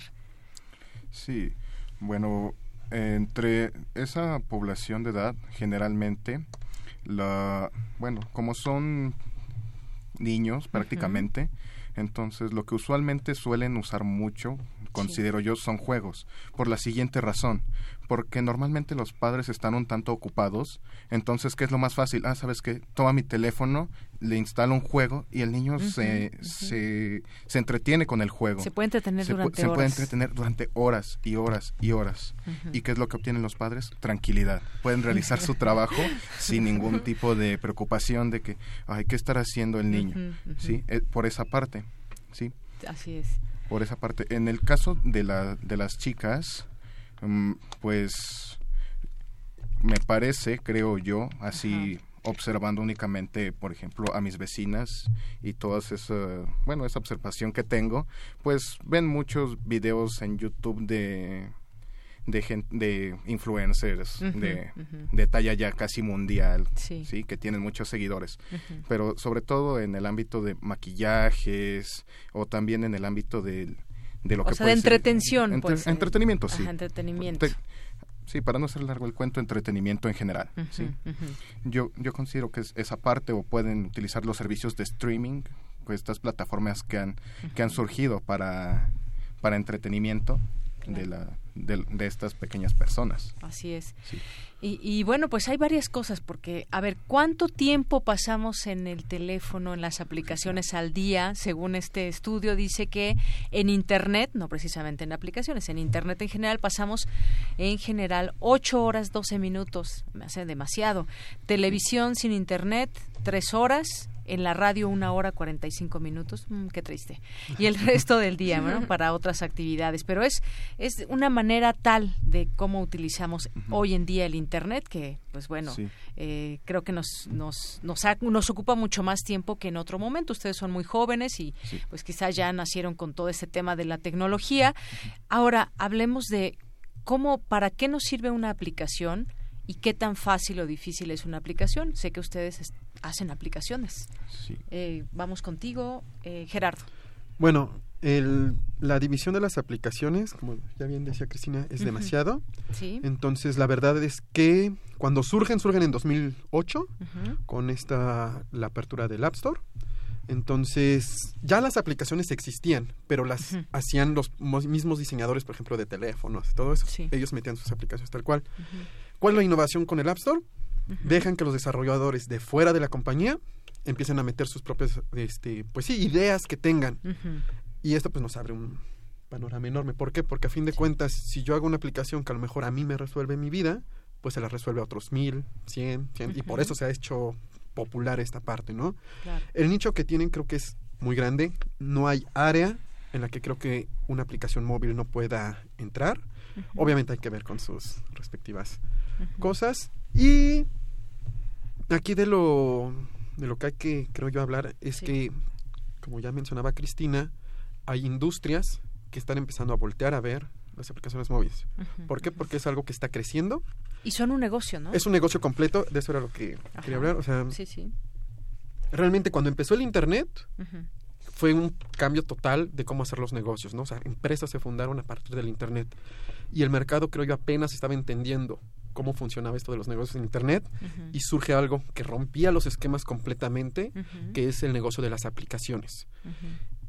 Sale a la luz y hay digo, gente que se ha hecho rica con las aplicaciones, compañías que han dado un giro completo a sus formas de ver. Todavía está, creo yo, limitado en ciertos aspectos, que yo creo que ahorita se, vamos a tocar esas partes. Sí. Pero sí es un mercado que está creciendo, va a crecer, sigue en aumento, e incluso hay sectores que a lo mejor uno no tenía como contemplado la parte de que, ah, bueno, una aplicación móvil puede funcionar aquí. Sin embargo, están volteando a ver porque dicen, ya existe, ya hay. Y digo, seamos sinceros, la mayoría de las personas tiene un teléfono móvil, un smartphone en la mano con la capacidad de tener esta parte, ¿no? Y sí, si bien sí hay aplicaciones que ya son como las obligatorias 5 o 6, ¿no? Que todo el mundo siempre está usando, hay nichos especiales que sabes que a mí me funciona esta, a mí me funciona esta, y ahí está el trabajo de, pues como desarrolladores, de empezar a buscar esas áreas de oportunidad. Así es. Bueno, voy a ir a, eh, comentando algunas cosas, preguntas, ustedes me dicen quién quiere responder. Como decías bien, Gerardo, pues las aplicaciones son un negocio y un negocio que deja muchísimo dinero si le pegas a la, a la aplicación adecuada. Eh, me imagino, no sé, un poco cuando se hace un estudio de mercado, a ver, ya hay, eh, por ejemplo, aplicaciones eh, que son para chatear, ¿no? Por ejemplo, está el WhatsApp, está Snapchat, están eh, otras cosas, ahorita no me acuerdo cuáles son, algunas otras, pero eh, ¿qué es lo que se, qué, es lo que gusta tanto en una aplicación, por ejemplo? ¿Por qué es tan tan atractivo que compres un teléfono e inmediatamente bajes el WhatsApp o inmediatamente bajes el, Facebook o, alguna otra, desde pedir un taxi, desde la comida, que te mida tus pasos, que sean temas de salud. ¿Por qué son tan populares? Yo creo es la portabilidad y la facilidad realmente que tenemos de tenerla en la palma de la mano, ¿no? A fin de cuentas, estamos muy acostumbrados siempre a usar las manos desde muy pequeños para todo, ¿no? Así empezamos a conocer el mundo. Yo creo que sí tiene que ver mucho esa la facilidad que tiene uno de incluso, no sé, pedir un carro, pedir un taxi, pedir una pizza, comida. Nos eh, facilita muchas cosas. En la palma de tus Y nos manos. satisface también, porque, por ejemplo, eh, estar chateando, pues hace más fáciles muchas cosas, te puedes chatear con gente de, cualquier parte del mundo desde la palma de tu mano, cosa que en algún momento no hubiéramos pensado. Ana Cristina, ¿querías comentar algo? Sí, también, eh, bueno, eh, agregando a esa parte, eh, toda la cuestión de lo que es la experiencia de usuario, la interfaz del usuario, eso está muy estudiado y es lo que se ha ido desarrollando en, en los últimos años, ha crecido mucho.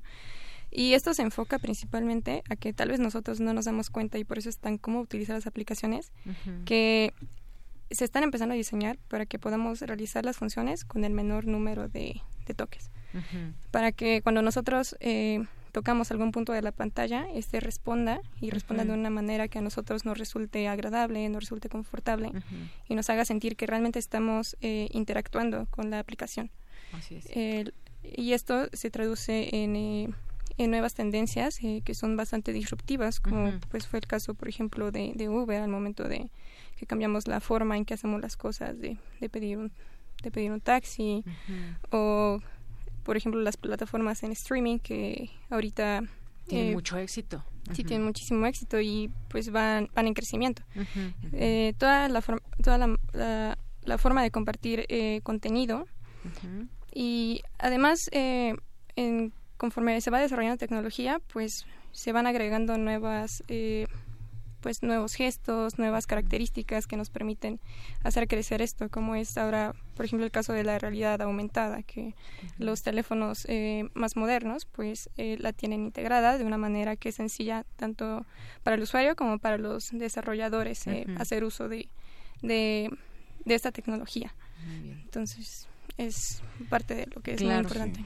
Mira, aquí algunos datos, por ejemplo, eh, ¿qué utilizamos? Cuando utilizamos Internet, ¿desde dónde nos conectamos? El 76% está constantemente conectado a un smartphone, el 66% una laptop, a una tablet el 51% y a una PC el 39%. O sea, entre más grande ya dejamos de, de utilizarla eh, más. Las actividades eh, eh, online, el uso de Internet, acceder a redes sociales, 89%, para eso usan el acceso a Internet, enviar, recibir mails, 84%, búsqueda de información, 82%.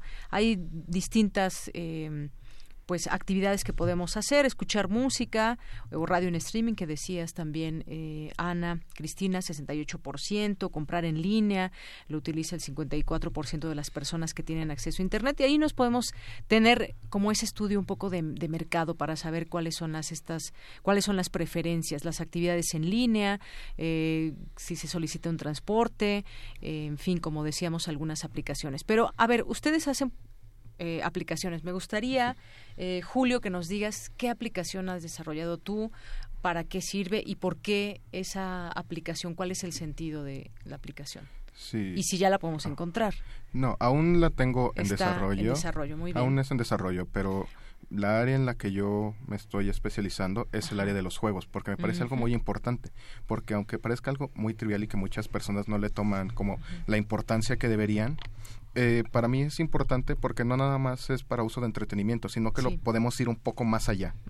Porque mi visión es lograr que estas personas puedan capacitarse de alguna manera, de manera inconsciente mientras ellos juegan. ¿Cómo hacer esto? Por ejemplo, cuando cuando yo estaba chico, a mí me encantaba desarmar cosas. Yo los aparatos que me encontraba los desarmaba y los armaba. Y me puse a pensar, bueno, ¿por qué no desarrollar juegos que me permitan a mí entender cómo está construido este aparato sin tener que descomponerlo, obviamente. O estos, estos cubos en los que había que poner las formas en su lugar, pues poderlo, poderlos hacer con realidad aumentada y ya no tener que gastar en el cubo.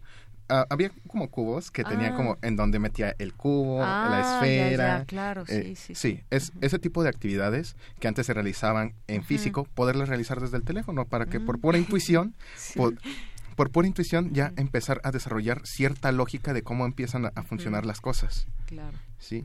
Oye, pero hay muchas hay muchas aplicaciones de juegos, ¿no? Entonces tienes que como que también ver algo que no existe en el mercado. Puede, puede ser.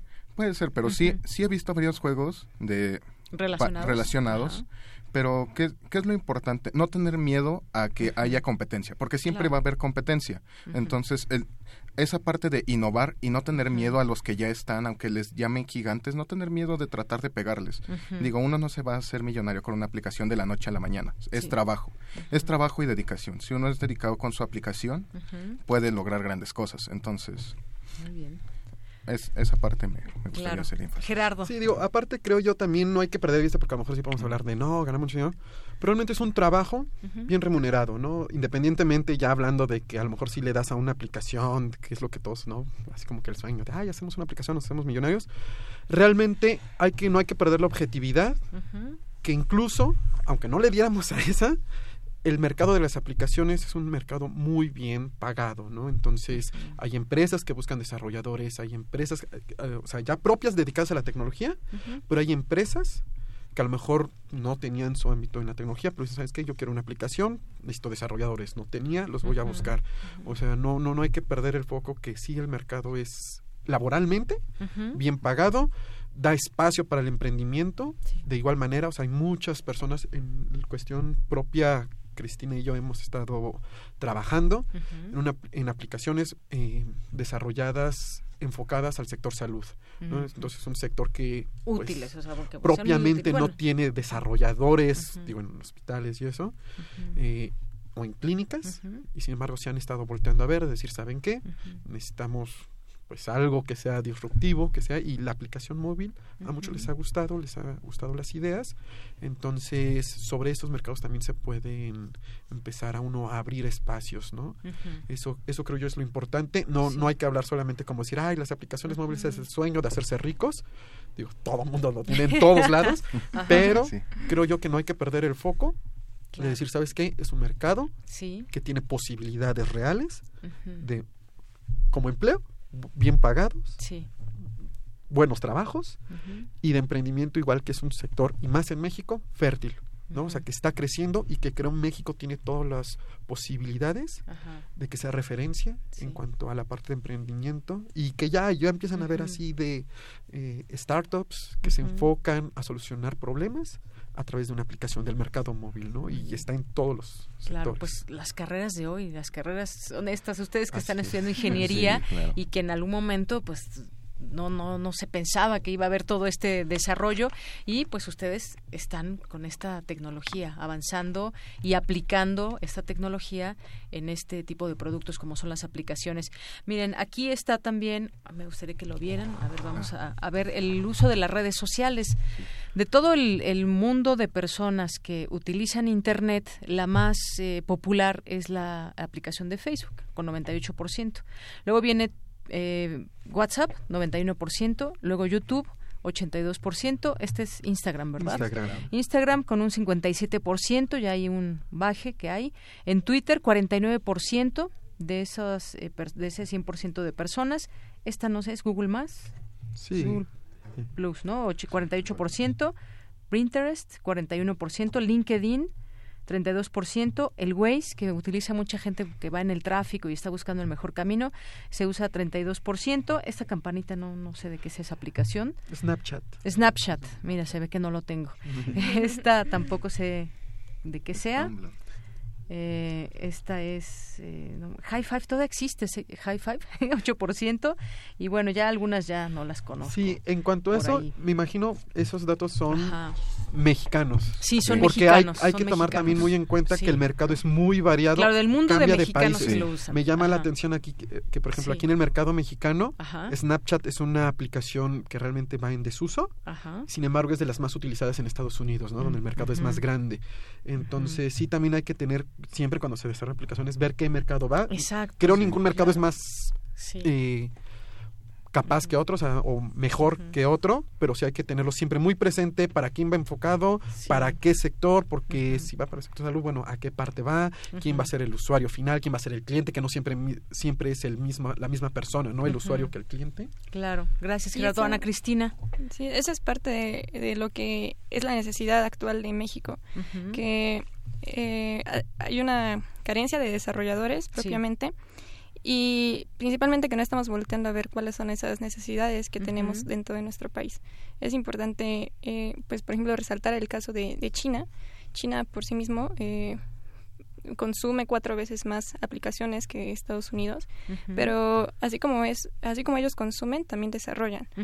Y actualmente eh, ellos también comercializan muchas aplicaciones en diferentes tiendas en el mundo. Y el mercado chino en sí consume aplicaciones chinas porque ellos han logrado identificar justamente cuál es la necesidad de acuerdo al país y eh, es algo que pues al parecer ellos son los únicos que lo han logrado hacer de esta manera. Eh, pues qué interesante dato nos aportas, Ana Cristina. Miren, ya se nos acaba el tiempo, pero yo también quiero invitar a la gente que conozca, pues ya cuando, cuando tengan sus aplicaciones, nos digan cuáles son, aquí hablamos de ellas para que la gente, nuestro auditorio las pueda conocer, pero por lo pronto recomendar varias que están eh, aplicaciones hechas en la UNAM, la Fonemap, que conoce, ayuda a conocer la pronunciación, escritura y articulación de las vocales de tres lenguas, Bibliotecas UNAM, eh, Rutas Académicas de México, el PUMAP, que es una herramienta útil y muy sencilla creada para ser usada por la comunidad de la UNAM, así se llama. Reino Objeto, una aplicación de realidad aumentada del libro Reino de los Objetos con 50 animaciones.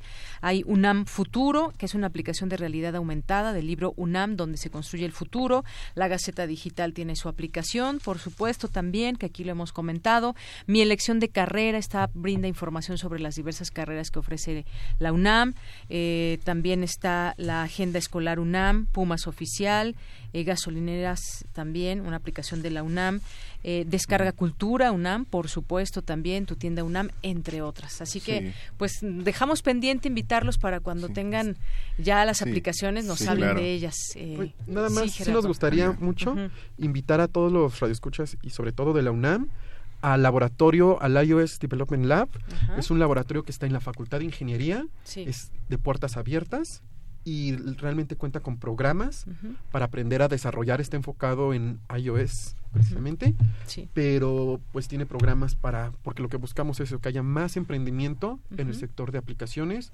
De ahí nosotros fue donde aprendimos y la verdad es que el ingeniero Marduk, el ingeniero Germán siempre nos han abierto mucho las puertas, nos han apoyado en todo. Y sí nos gustaría que la gente en comunidad de la UNAM se acercara al laboratorio para conocer y que le pierda el miedo a programar, porque cada vez la programación deja de ser, yo creo, de la ingeniería. Y empieza o em, debería empezar a buscar toda la gente que buscar una solución a sus cosas con aplicación. Muy bien, pues muchísimas gracias.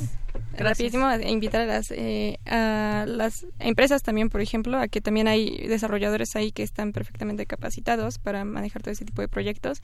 En las redes sociales, seguir al laboratorio iOS Lab y ioslab.unam.mx eh, también eh, para entrar a la página. Muy bien, pues muchísimas gracias a los tres, Julio César Lugo García, Gerardo Gordillo, Ana Cristina Betán Santillán de Ingeniería en Computación y también en Sistemas Biomédicos. Muchas gracias por venir. Muchísimas gracias. Muchas gracias. Buenas tardes. Relatamos al mundo. Relatamos al mundo.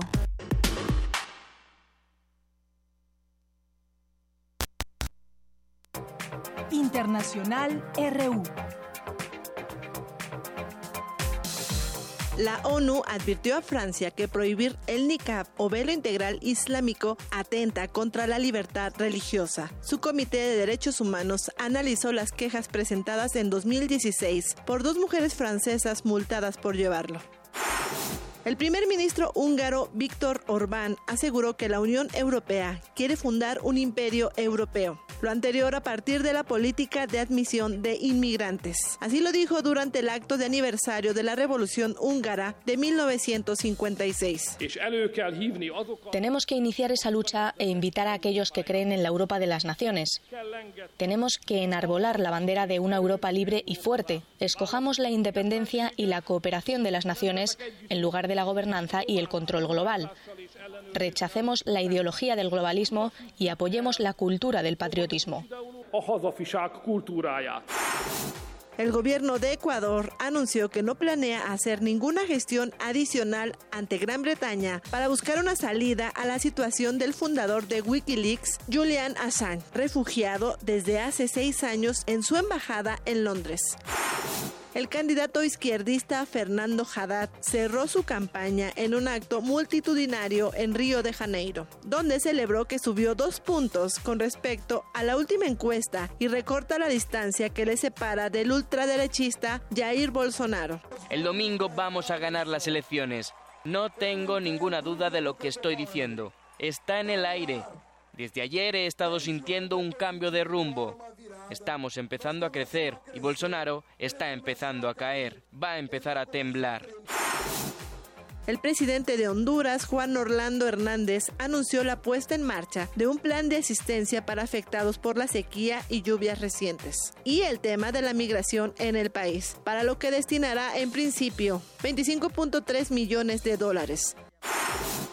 Por su parte, el presidente estadounidense Donald Trump afirmó nuevamente sin pruebas que hay terroristas entre los inmigrantes de la caravana que viaja desde Centroamérica hacia su país. Han interceptado a mucha gente de Oriente Medio. Han interceptado gente del grupo Estado Islámico. Han interceptado a todo tipo de gente. En la caravana. Podría ser perfectamente. Pero no hay pruebas. No hay pruebas de nada. No hay pruebas de nada, pero podría ser perfectamente.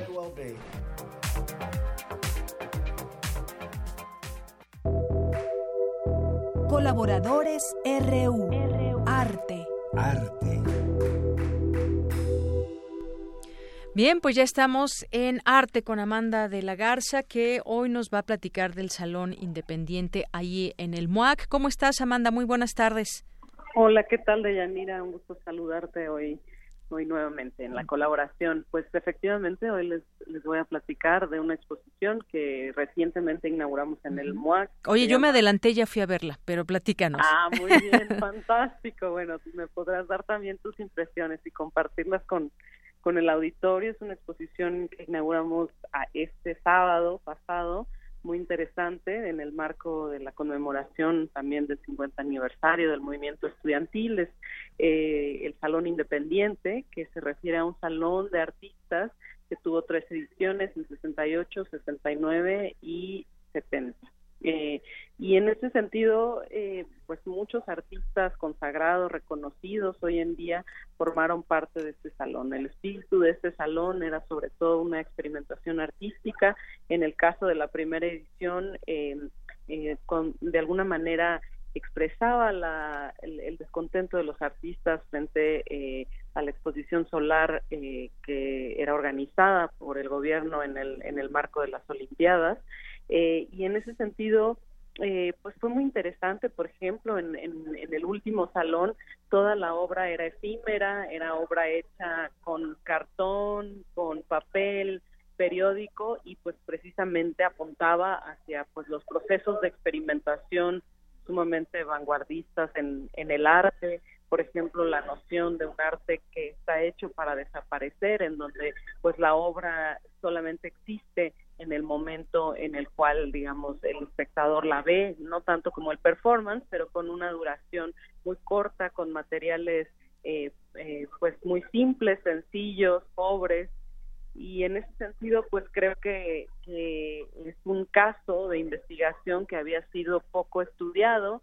y que de alguna manera esta exposición intenta precisamente pues eh, ofrecer al público eh, mediante réplicas, que ese es otro aspecto muy interesante, no se trata de una exposición de archivos, sino de la réplica que se hizo en colaboración con muchos artistas que han, eh, pues que todavía están vivos, ¿no? Así es, Amanda, eh, como bien dices, estos artistas que formaron este salón, una experimentación artística, donde pues se puede mostrar justamente pues esas expresiones que había del arte, pero dentro, digamos, más bien fuera de esos cánones, ellos rechazaron bienales o concursos y se puede conocer este, este arte que ellos mostraban en este salón que hay en especial ahí en el MOAC. Exactamente, y pues eh, rescatar, digamos, de, la destrucción también, en, el sentido de que pues las obras ya no existen y traerlas al presente para entender cuál era también el sentido de la experimentación en esa época. La experimentación pues se caracteriza por ser procesos inacabados en el arte, es decir, procesos que, que no están concluidos y no marcan rutas, caminos que los artistas eh, emplean para proponer nuevas cosas en, el arte, cosas no, no, con nuevos materiales, con nuevos sentidos eh, y creo que pues es de, un gran valor eh, pues poder rescatar aquel, aquel, impulso de transformación que pues marcó pues los fines de los años 60 a nivel internacional y también todos los años 70 y que en ese sentido pues México no no se queda atrás en este impulso. También veremos obra de artistas que consideramos pintores o que los hemos categorizado como tales haciendo otro tipo de, de obra y eh, eh, en este mismo sentido de experimentación. Así es. Oye, y de paso, bueno, este salón, y la semana pasada nos eh, recomendabas a Zaha Hadid, este tema que refiere a la arquitectura y que ella, bueno, pues hizo una serie de diseños y que se están expuestos también, también en, en maquetas, incluso en artículos que podemos utilizar comúnmente, estos, estos diseños que hace con toda esa experiencia alimentación y todo lo que nos platicabas la semana pasada, vale mucho la pena. Es un salón que está muy, muy bien acondicionado y se pasa uno admirando estas obras arquitectónicas. Efectivamente, y pues está también el caso digamos que eh, del mural efímero que se hizo en Ciudad Universitaria, también eh, cubriendo la, la figura de, de, un presidente, de la escultura de un presidente que había en Ciudad Universitaria y, eh, digamos, cómo cubren eh, y ahí en sitio los artistas eh, emprenden la tarea de hacer un mural, precisamente, pero un mural de carácter efímero. así es. Bueno, pues ahí están las recomendaciones que les hacemos, que les seguimos haciendo y que conozcan este espacio tan bello que es el MOAC y muchas veces pues se puede encontrar incluso uno actividades que hay en torno también a este espacio. Así que pues muchas gracias Amanda, no sé si quieras comentar algo más.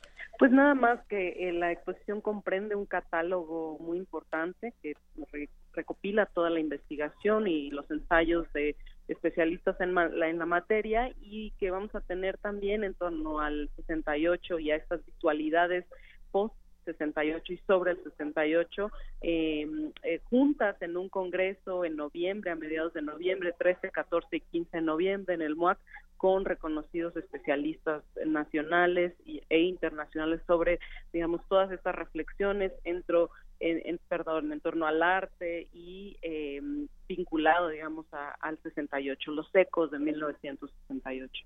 Así es. Bueno, pues como siempre, muchas gracias, Amanda. Nos escuchamos el siguiente miércoles con otra recomendación de tu parte. Muy bien, muchas gracias y, y, qué bueno que fuiste a la exposición ya. Sí, ya, finalmente. Muchísimas gracias. Muchas gracias, hasta luego. Hasta luego, muy buenas tardes. Y bueno, pues ya nos despedimos. Y bueno, pues ahora que estuvimos ahí, también afuera de la sala Nezahualcóyotl, que es un recinto también muy importante y que pues estamos en plena temporada también de conciertos, que varios de ustedes se van a ir el sábado. Aquí les regalábamos boletos. Me despido con estas palabras para cerrar esta emisión de hoy. Por fin lo comprende mi corazón. Escucho un canto, contemplo una flor Ojalá no se marchiten. Nezahualcóyotl. Con esto nos despedimos. Que tengan muy buena tarde, buen provecho y hasta mañana.